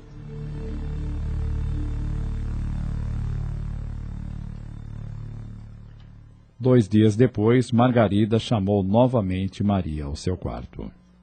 Algum problema, tia? Querida, sei que você, Dona Helena e o Pedro ainda sofrem muito pela perda de meu irmão e meu sobrinho. O tempo ainda não cicatrizou a ferida dos seus corações, mas precisamos resolver a situação de vocês. Logo meu marido estará de volta e não poderei mantê-los mais aqui. A senhora está querendo dizer que. Vocês devem voltar para o Brasil. Para o Brasil? Sim, é sua terra de origem. E eu tenho o nome do local onde o seu avô, pai de sua mãe, possui muitas terras e propriedades. Mas eu sou mulher, tia, e Vinícius está morto. Eu nada valeria para o meu avô. Ora, você tem direito àquelas terras. É filha de Lúcia. Seu avô jamais poderá negar isso. E como poderei ir para uma terra da qual nem me lembro mais, levando uma madrasta e o um filho que não tem o sangue do meu pai? Mas está decidido, Maria. Você irá e partirá logo. Eu ainda tenho esperança de retornar à França depois que todo esse movimento terminar.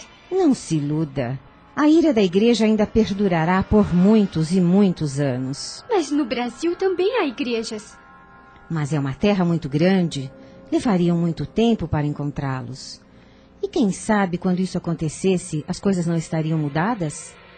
Compreenda, querida. É para o seu bem, o bem da sua família. Aqui em Portugal, as coisas são muito difíceis. Jamais vocês conseguiriam se reerguer, viver com dignidade. Está bem, tia Margarida. Se a senhora acha que será melhor, o que me resta fazer? Só tem mais um detalhe, querida. Terá que partir casada.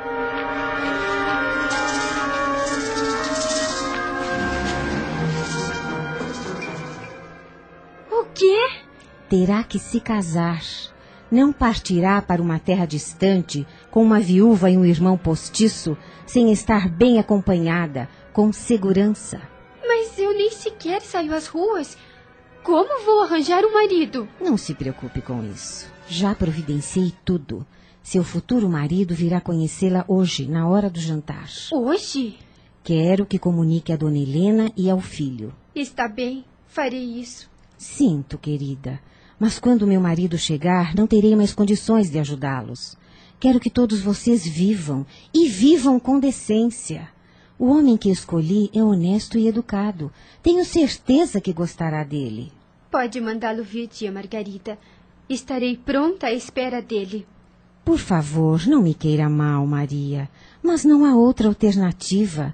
Todos partirão para o Brasil e serão felizes lá.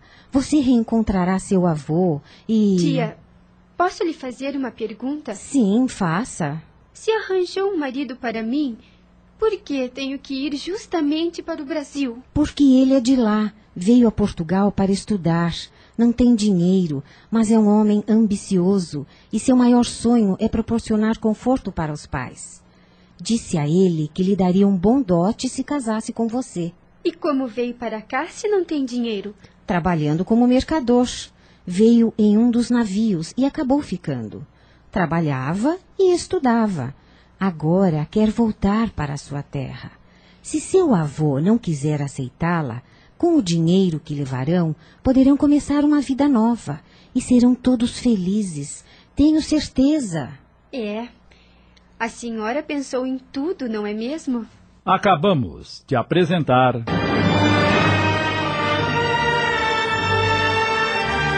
A Jornada, inspirada na obra de Lina de Alexandria, minissérie de Sidney Carbone em 25 capítulos.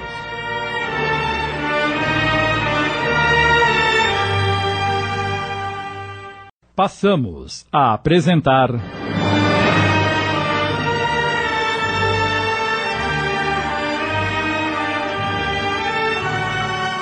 A Jornada, inspirada na obra de Lina de Alexandria, minissérie de Sidney Carbone.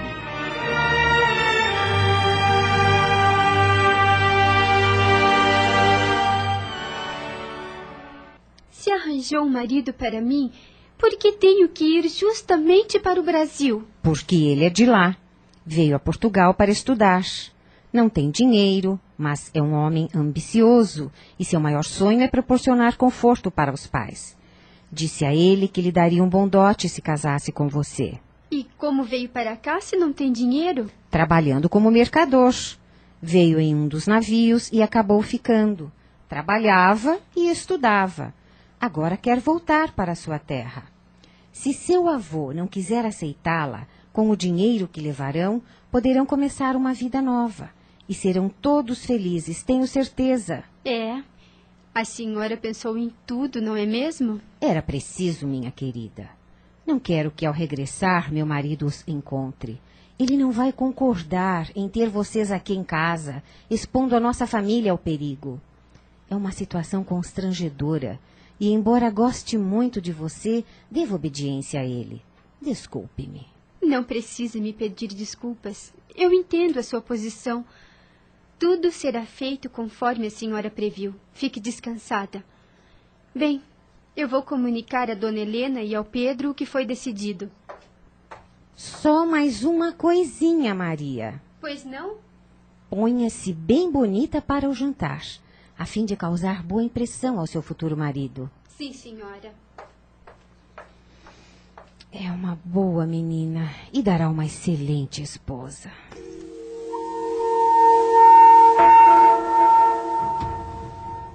Não posso permitir que se case com um homem que não conhece e não vamos voltar para o Brasil. Não há outra solução, Pedro. O marido da tia Margarida está para chegar e, se nos encontrar aqui, com certeza nos expulsará. Pois vamos embora desta casa, ora. Seja ao menos inteligente. Somos fugitivos de uma causa perigosa. Se nos pegarem, nos mandarão de volta para a França. Seremos presos e mortos. O que pretende fazer? Matar todos os soldados que nos perseguem? Você não tem que se casar com ninguém, Maria. Eu estou aqui para tomar conta de você. Poderá continuar tomando conta de mim, Pedro. Com você casada, jamais poderei tê-la, Maria. Já me tem, não diga bobagem. Diz que falo bobagem porque me vê como irmão, mas eu não sou seu irmão. Meu coração arde por causa de um sentimento maior. Você é ainda muito jovem. Quando chegarmos ao Brasil, conhecerá moças que lhe despertarão sentimentos que pensou que fossem para mim. E logo vai rir dessa tolice. Não quero acreditar, não é? Mas o que sinto é verdadeiro. Vai se casar, mas um dia será minha, não importa como. Nunca mais repita isso, Pedro. Sou sua irmã e nada vai mudar isso. Agora vá se trocar. Daqui a pouco será a hora do jantar e meu pretendente vai chegar. Por favor, seja gentil. Está bem. Pedro às vezes me assusta com esse apego exagerado.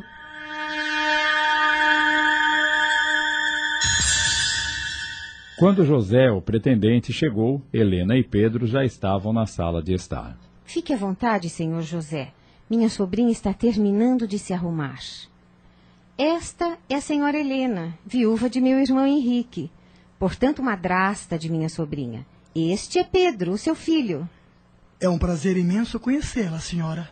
Gentil, ele beijou a mão direita de Helena. Quando cumprimentou Pedro, este mostrou-se hostil, mal olhando para o seu rosto. Nesse momento, Maria surgiu na porta da sala, vestindo um traje simples, mas de bom gosto. Margarida foi recebê-la. Pegou-a pela mão e trouxe até José. Aqui está minha linda sobrinha. José cumprimentou-a com os olhos cheios de alegria e disse para si mesmo: Dona Margarida não mentiu. A moça é realmente muito bonita. Chegarei ao Brasil com uma linda esposa e terei prazer em mostrar a todos que consegui muito mais do que sonhei na vida. E então, senhor José, o que achou de Maria? Estou encantado com sua beleza. Permita-me dizer que é uma joia, senhorita. Uma joia rara. Obrigada, senhor. Bem, vamos passar para a sala de jantar. Mandei preparar uma refeição especial para a ocasião. Espero que todos gostem. O jantar foi entremeado de uma conversa discreta, onde apenas Pedro não participava, já que estava bastante contrariado com a situação imposta por Dona Margarida. Helena, porém, quis saber como era o Brasil, a terra de que tantos falavam, que muitos partiam com esperanças e jamais voltavam. Sabia que Henrique tinha sido feliz nessas terras e que sua partida fora apenas uma necessidade imposta por situações difíceis, mas que jamais imaginaria voltar para Portugal ou morar na França. Começava a pensar que, de qualquer forma, não importando onde estivesse, seu fim seria triste. Terminado o jantar, Margarida sugeriu que Maria e José fossem para a sala de estar, a fim de conversarem. Eles precisavam se conhecer, teriam de se casar rápido, não poderiam demorar muito para partir. Meu pai falava muito do Brasil. Dizia que eram terras abençoadas. Sim, senhorita, são terras abençoadas que não rejeitam nada que nelas se cultive. Os animais são saudáveis. Os dias são quentes, mas serenos. Há também os selvagens. Mas eles amam muito suas terras. Se tomarmos cuidados para não invadir seus limites, tudo estará bem. Há muitos escravos por lá? Sim, os grandes fazendeiros não vivem sem eles. São braços fortes. Não é como aqui em Portugal, que não há escravos, e os que trabalham recebem por seus serviços. Poderíamos viver sem esse tipo de coisa. Não gostaria de ter escravos. É, mas terá que conviver com isso. Homens com muito poder e dinheiro jamais aceitariam pensamentos como esse. Sinto dizer isso, mas mulheres pouco sabem como cuidar de terras e negócios. Sabemos, mas quase ninguém acredita no que falamos. Tem pensamentos perigosos, senhorita Maria. Sabe que está prometida para mim e gostaria que tomasse muito cuidado com o que fala. Sei. E sabe também que me caso contra minha vontade. E ninguém poderá me obrigar a mudar o que penso ou sinto. Poderão não mudar, mas não quero problemas. Peço que procure não expor seus pensamentos para outras pessoas, além de mim mesmo. Eu poderia entender, mas os outros jamais. Serei cuidadosa, senhor José. Já tivemos problemas demais. Fico grato por entender minhas razões. Estou certo de que poderei ser um bom marido. Bem, já se faz tarde, preciso ir. Voltarei amanhã. Tenha uma bela noite, senhorita. O senhor também, obrigada.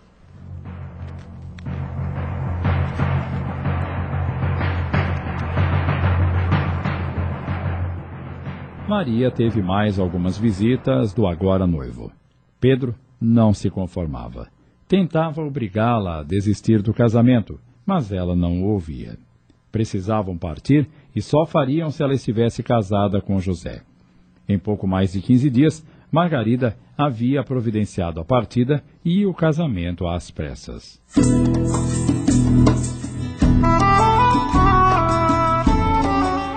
Aconteceu com muita discrição. Não houve festa para não chamar a atenção de ninguém.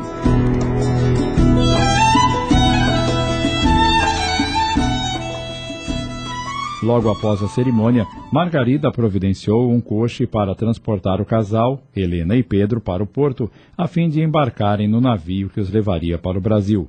Como Maria estava demorando, Helena foi até o quarto chamá-la. Posso entrar, Maria? Sim, dona Helena. Já está pronta? Sim. Então, vamos. O senhor José e o Pedro já estão no coche. Ah, meu Deus. O que há? Está sentindo alguma coisa? Medo, talvez? Não sei o que sinto, dona Helena. Gostaria muito que Vinícius estivesse aqui. Sinto tanta saudade dele. Precisava que ele me desse um abraço e me dissesse que tudo dará certo. Estamos indo para um lugar estranho. Estou casada com um homem pelo qual não tenho apreço. Estou muito assustada. O que estará nos reservando o futuro? Estamos apresentando. A Jornada. Voltamos a apresentar. A Jornada. Minissérie de Sidney Carbone.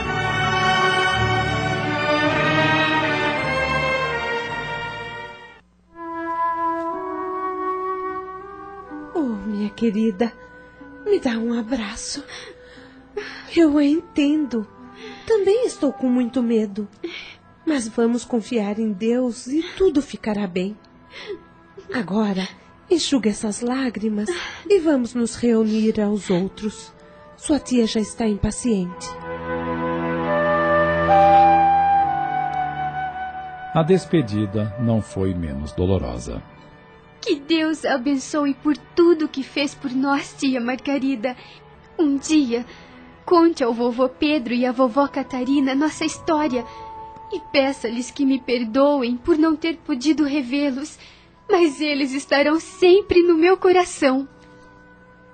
As circunstâncias não permitiram o reencontro, querida, mas eu darei o seu recado e eles entenderão. Agora vão e sejam muito felizes.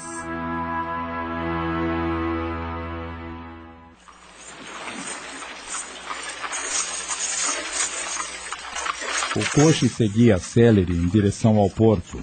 Tudo o que levavam na bagagem eram algumas poucas roupas e muita coragem. Maria e José, sentados um ao lado do outro, estavam silenciosos. Pedro continuava zangado e não tirava os olhos da janela, evitando olhar para a irmã e o marido. Helena parecia alheia a tudo.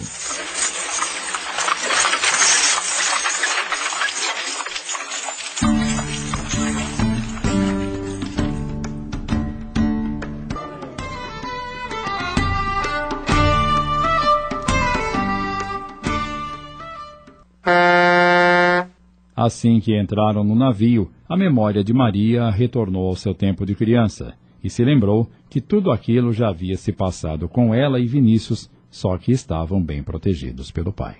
Sem ele e sem Vinícius, sinto-me só, desprotegida. José percebeu sua tristeza e disse-lhe carinhoso: Não tenha medo, Maria. Ficará tudo bem. Iremos para minha terra e eu tomarei conta de você. Estou deixando para trás muito de mim, José.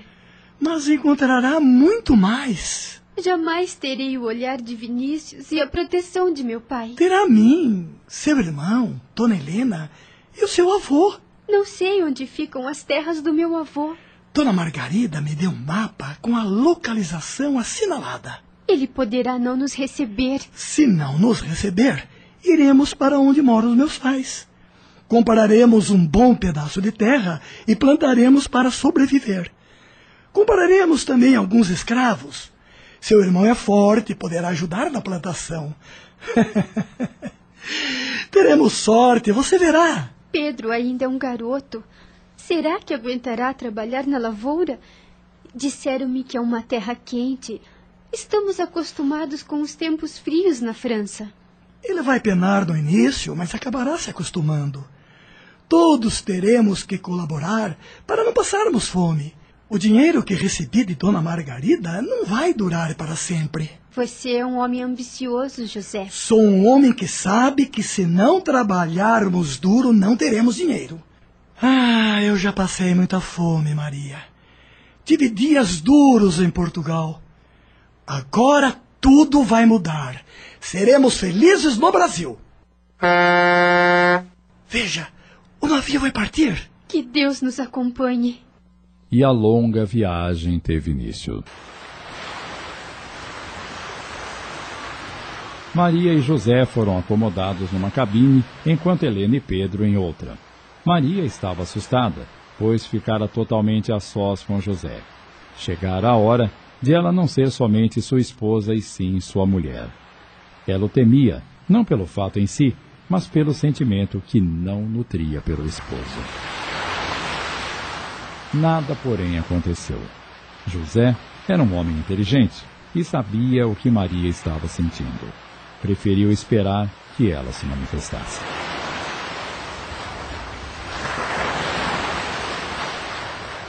Dias de viagem se passaram. Pedro se sentia enjoado pelo balanço do mar. Helena permanecia bem. Maria se abalara um pouco. José parecia uma rocha. Estava feliz demais. Maria, quanto tempo vai demorar para chegarmos? Não sei, Pedro. Não faço a menor ideia. Ah, espero que cheguemos logo. Não quero morrer neste mar maldito. Não fale assim. Ninguém morrerá. Chegaremos são e salvos para começar uma nova vida. Sabe onde ficam as terras do seu avô? José tem um mapa. Parece que não é muito longe do porto. Assim que desembarcarmos, tomaremos um coche e em alguns dias chegaremos lá. Os dias passavam lentamente e algo imprevisto aconteceu. José começou a sentir-se mal. O que você tem? De repente, comecei a sentir falta de ar. Minha cabeça começou a rodar. Sinto ânsias e vômito. Deve ser enjoo por causa do balanço do mar. Vou lhe dar o medicamento que trouxe na bagagem. Mas José não melhorava. Pelo contrário, começou a ter muita febre. Tome este remédio, José. Vai lhe fazer bem.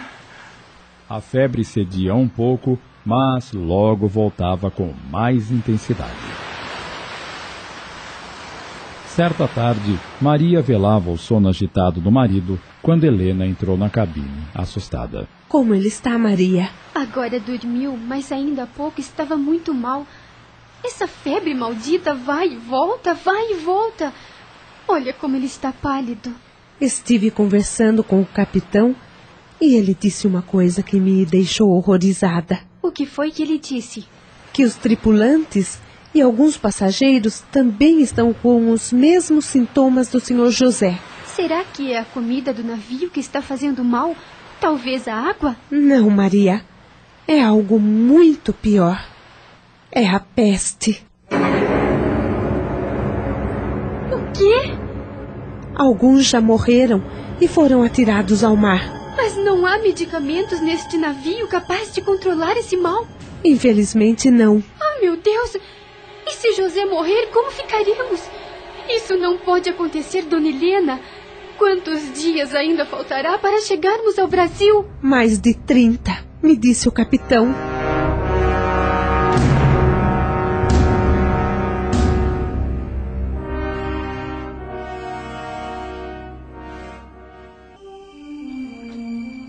E então, como está se sentindo, Vinícius? Bem, dona Lúcia. Aos poucos sinto minha memória voltando. Acho que a qualquer instante me lembrarei do que aconteceu comigo. Só uma coisa me perturba. O quê? Sinto falta de alguém. Não sei quem é, mas é como se esse alguém tivesse sido muito importante para mim. Tenho vontade de chorar quando sinto essa sensação. Me dá a impressão de que essa pessoa também está sofrendo por mim. A senhora sabe de quem eu falo? Sei, mas não poderei ajudá-lo. Saberá de quem se trata quando se sentir preparado.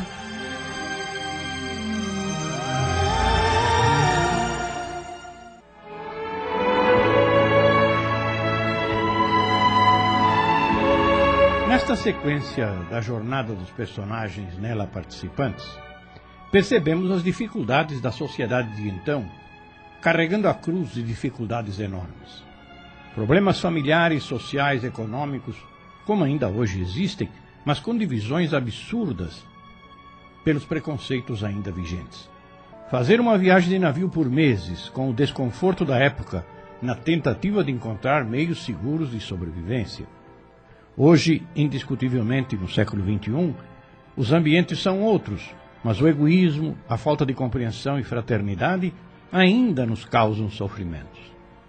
É muito importante que meditemos sobre como a vida social e humana vai aos poucos se alterando para melhor, desde que cada um cumpra seus deveres cristãos. O relato continua e vamos saber como todos nós, aqui ou ali, convivemos com aquelas realidades. Só a reencarnação explica o passado, o presente e o futuro. Acabamos de apresentar.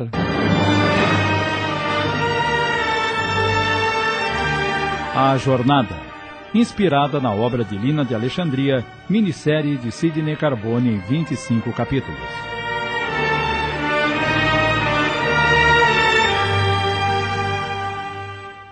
Passamos a apresentar.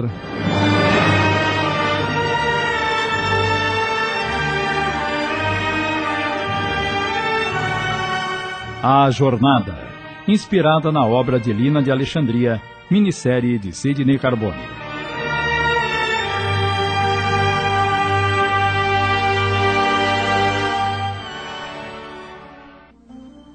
Sinto falta de alguém. Não sei quem é, mas é como se esse alguém tivesse sido muito importante para mim. Tenho vontade de chorar quando sinto essa sensação. Me dá a impressão de que essa pessoa também está sofrendo por mim. A senhora sabe de quem eu falo? Sei, mas não poderei ajudá-lo.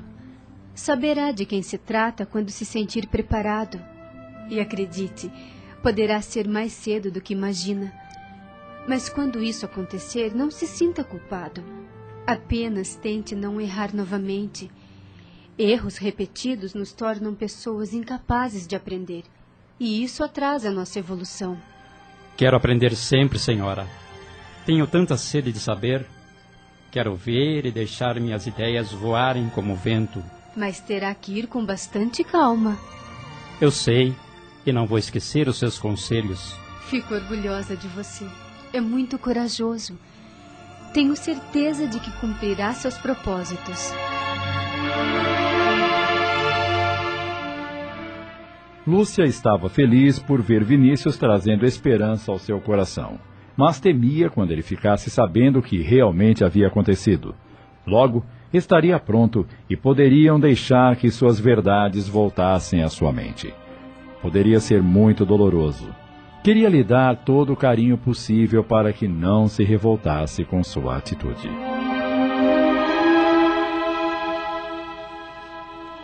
Deixando Vinícius, foi visitar Henrique, que se recuperava rápido. Como se sente? Melhor. Que bom.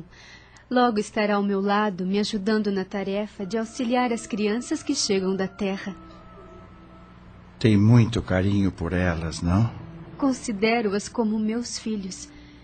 Cuido delas como cuidaria de Maria, se estivesse ao lado dela neste momento difícil que atravessa. Nossa menina é muito valente.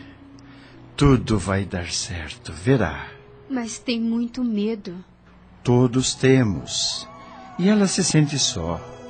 Mas é forte, aguentará tudo. Tenho que ficar só observando, e isto, de certa forma, me angustia. São muitas as dores que ela ainda terá de enfrentar.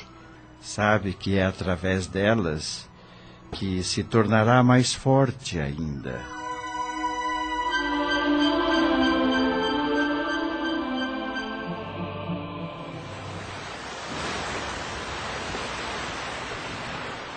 A peste se alastrara no navio. Todos os dias, cadáveres eram atirados ao mar. José não melhorava e Maria estava cada dia mais aflita. Maria, precisamos conversar. Agora não, José. Você está com muita febre. Tente dormir para melhorar. Ainda faltam muitos dias para chegarmos. Agradeço os seus cuidados, mas sei que está assustada com a ideia de ficar só. Com a responsabilidade de tomar conta de todos. Eu só temo pela sua saúde. Precisa tomar conhecimento dos meus planos. Se eu não sobreviver, você terá que cumpri-los por mim. Sabe que a sua madrasta é uma mulher frágil e seu irmão ainda é muito jovem. Não quero saber dos seus planos, José. Você vai vencer a doença e chegaremos juntos ao Brasil. Não se iluda. Ouça-me. Todo o dinheiro que temos está guardado numa bolsa no meio das minhas roupas. E também um mapa das terras do seu avô. Você tem direito àquelas terras. Não volte atrás, por favor. Quero que tome o que é seu por direito. Assim se ajudará e ajudará a sua família. E lembre-se, não abaixe a cabeça nunca. Tem que parecer sempre zangada para que que a temam e não pense que é uma mulher fraca. Faça tudo o que for necessário e jamais desista. Precisa ter coragem. Prometa que jamais fará algo que possa prejudicá-la, que cuidará bem de si mesma. Prometa-me, por favor. Não poderei fazê-lo sozinha, José. Você não pode me abandonar. Não estou abandonando. Vou contra minha vontade, mas antes quero que saiba que eu a amo. Não pense que me casei com você apenas pelo dinheiro que sua tia me ofereceu. Você foi o maior presente que Deus me deu. Lamento que tenhamos ficado juntos apenas por breves momentos. Mas tenha certeza que nestes dias fui um homem muito feliz. Poucos têm a felicidade e ter por esposa uma mulher terna e carinhosa como você. Sei que que não sente o mesmo por mim, mas estou feliz assim mesmo. Você é um homem bom, José, e ficaremos juntos para sempre. Agora que já falou o que queria, tome este medicamento e procure dormir para baixar a febre. Está bem, minha esposa querida.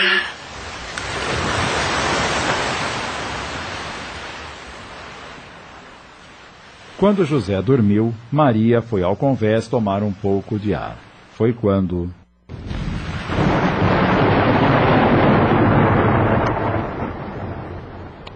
O ribombar de um trovão a fez estremecer. Não demorou muito e. Uma chuva forte começou a cair.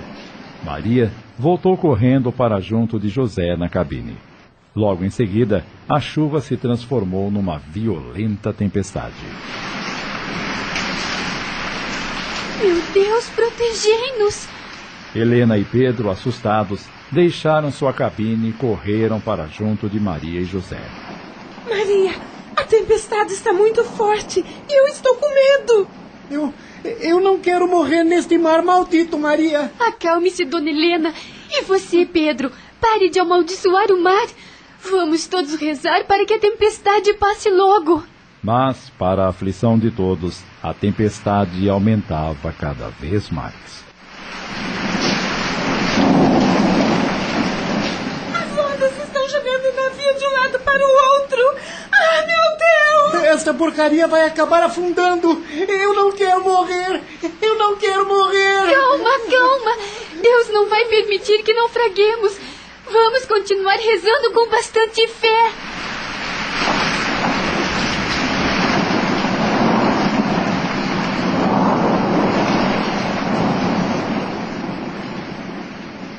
Depois de quase uma hora de angústia e desespero, a tempestade foi se acalmando, assim como o mar.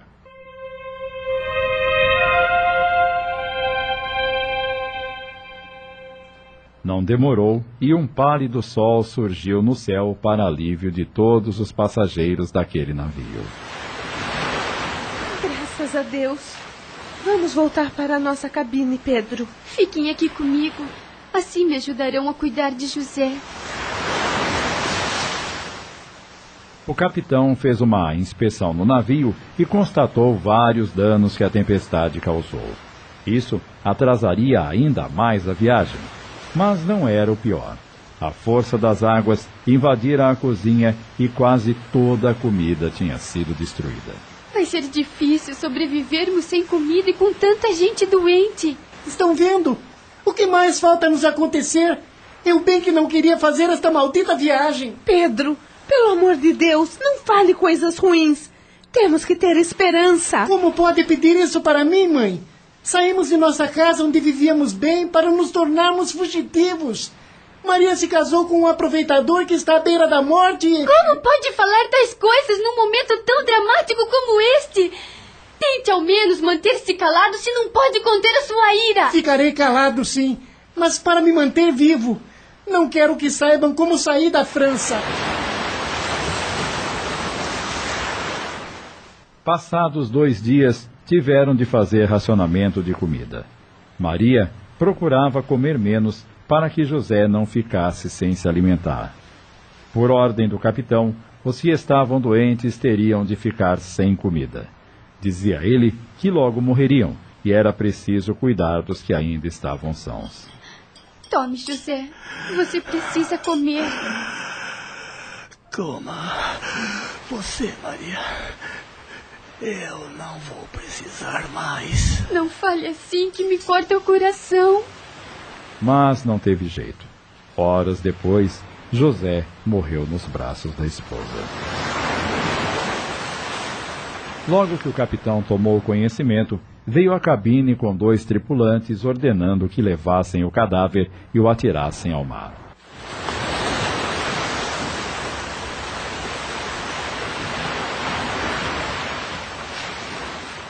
Estamos apresentando. A Jornada. Voltamos a apresentar. A Jornada. Minissérie de Sidney Carbone.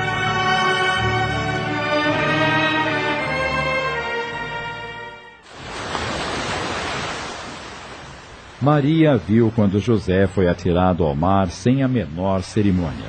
E naquele momento teve a sensação de que também havia morrido um pouco. Sentia dentro de si a mais cruel das solidões. Sabia que agora tanto Helena como Pedro esperavam que ela mostrasse o que deveria ser feito. Logo ela, cuja única experiência de vida era ver seus entes queridos irem partindo um a um.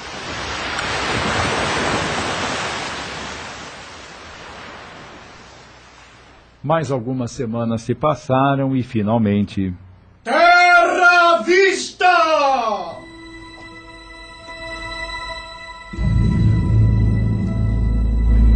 Maria deu um pulo da cama e correu ao convés, juntando-se a Helena, Pedro e os demais passageiros, todos eufóricos, misturando risos e lágrimas. Maria olhou ao longe e, voltando o pensamento para o Pai Celestial, implorou: Meu Deus, ajude-nos para que a partir deste momento tudo corra bem.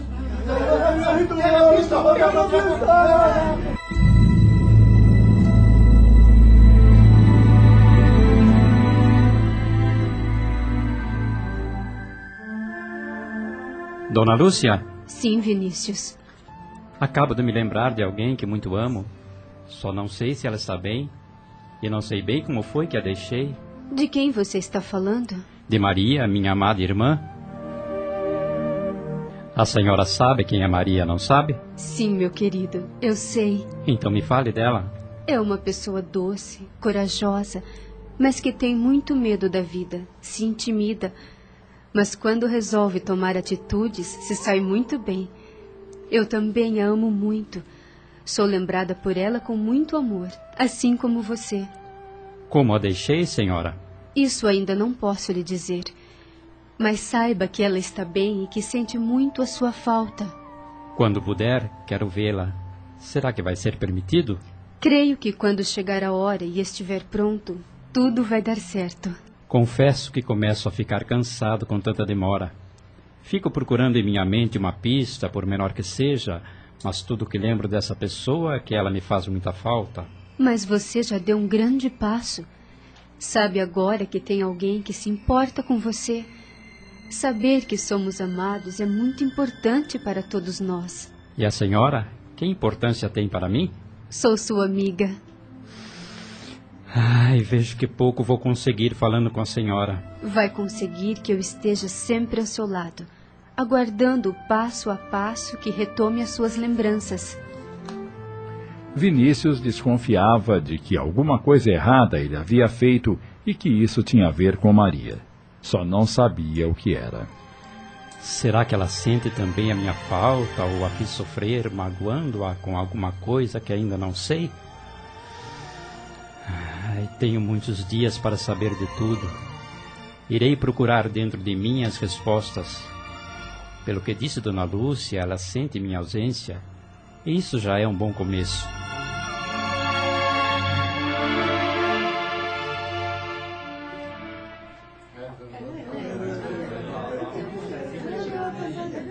Assim que desembarcaram do navio, Maria, Helena e Pedro deixaram o porto e caminharam até uma rua repleta de mercadores. pararam em frente a um armazém e. Dona Helena, aguarde aqui com a nossa bagagem. Pedro e eu vamos ver se conseguimos um coche para nos levar até as terras do meu avô. Está bem, Maria. Vamos, Pedro. Posso fazer isso sozinho. Não quero ficar obedecendo ordens de uma mulher. Estamos em terra estrangeira e não conhecemos ninguém. É melhor irmos juntos. Se esqueceu que agora eu sou o homem da família? Ora, Pedro, você é ainda um menino. Obedeça a sua irmã, meu filho. Todos querem me dar ordens e eu não gosto disso. Deixe de ser resmungão, menino, e vamos de uma vez. Logo no final da rua, avistaram um pátio onde alguns coches estavam estacionados.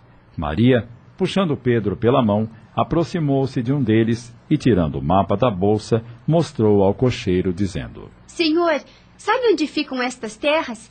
Se souber, queremos ir até lá. Somos três pessoas.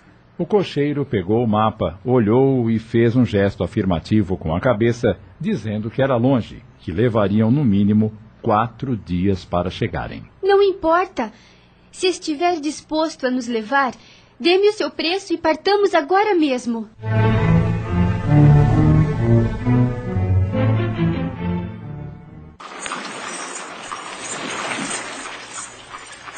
Já tinha passado um dia de viagem e eles apenas avistavam muito mato. Maria e Helena estavam cansadas e preocupadas. Pedro, sempre zangado, mal olhava para as duas. Em determinado trecho do caminho, já quase anoitecendo, o coche parou. O que houve? Não sei. O cocheiro desceu, abriu a portinhola do veículo e disse que teriam que pernoitar ali, pois era impossível viajar à noite devido às péssimas condições da estrada. Além disso, os cavalos estavam exaustos, precisavam descansar. Maria assustou-se, pois imaginava que dormiriam em alguma estalagem, mas o homem disse-lhe que a mais próxima ficava a três horas de distância.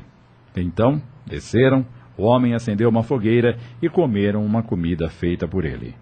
Não sabiam o que era, mas a fome falou mais alto. Depois, os três voltaram para o coche, acomodaram-se como puderam e dormiram. O homem ajeitou-se embaixo de uma árvore.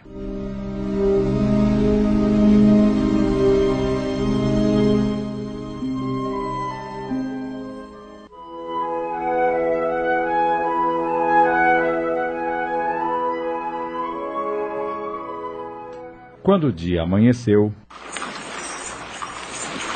reiniciaram a viagem. Foram cinco dias e noites naquele veículo que não oferecia o mínimo de conforto. Paravam apenas para comer e dormir, isto quando encontravam alguma estalagem. Quando não, dormiam no próprio coche e comiam o que o homem cozinhava. Numa conversa que tivera isoladamente com o cocheiro, que parecia conhecer todas as pessoas daquela região, Maria ficou sabendo de coisas incríveis que depois passou para Helena e Pedro. Ele disse que meus avós já são falecidos. Quem é proprietária da fazenda agora é uma senhora a quem meu avô desposou logo que ficou viúvo.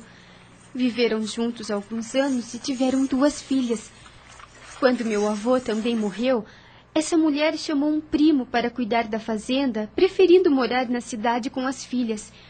Disse que esse homem toca a fazenda com mãos de ferro. É cruel e maltrata os escravos. Estou receosa que essa mulher não me receba como herdeira, dona Helena. Acha que ela pode fazer isso? Se o fizer, não sei para onde iremos. Ainda essa? Já estou vendo que vamos ter que fugir outra vez.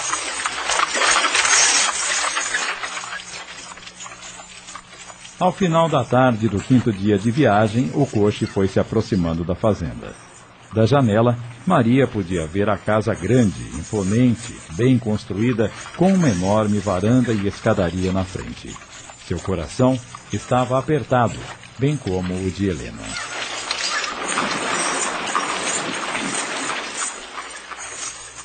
Assim que o veículo parou, a alguns metros da casa, um negro forte, aparentando 60 anos, aproximou-se. Maria desceu e apresentou-se. Meu nome é Maria. Minha mãe se chamava Lúcia e era filha de Antônio e Laura, que foram proprietários desta fazenda. O negro olhou-a admirado, fixando seus grandes olhos nos dela. Depois, Com a voz um tanto embargada, disse: Então, é a sinhazinha Maria. Sim, o senhor me conhece? Desde que a sinha era nenezinha e até o dia em que foi-se embora com o doutor Henrique, mas o senhorzinho Vinícius. Ai, graças a Deus. E o senhor quem é? Zidoro, meu nome é Zidoro, mas onde está o doutor e senhorzinho Vinícius? Eles, infelizmente, morreram. Ah, senhor, eu sinto tanto. Como é que foi acontecer uma barbaridade dessas? É uma longa história. Uma outra hora o senhor ficará sabendo. Agora, por favor, vá chamar a dona da fazenda. A senhora Lívia não tá? Mora na cidade. Quem cuida da fazenda é o seu Lázaro. Pois então, por favor, vá chamá-lo. Diga-lhe que Maria, a filha de Lúcia, está de volta. Acabamos de apresentar.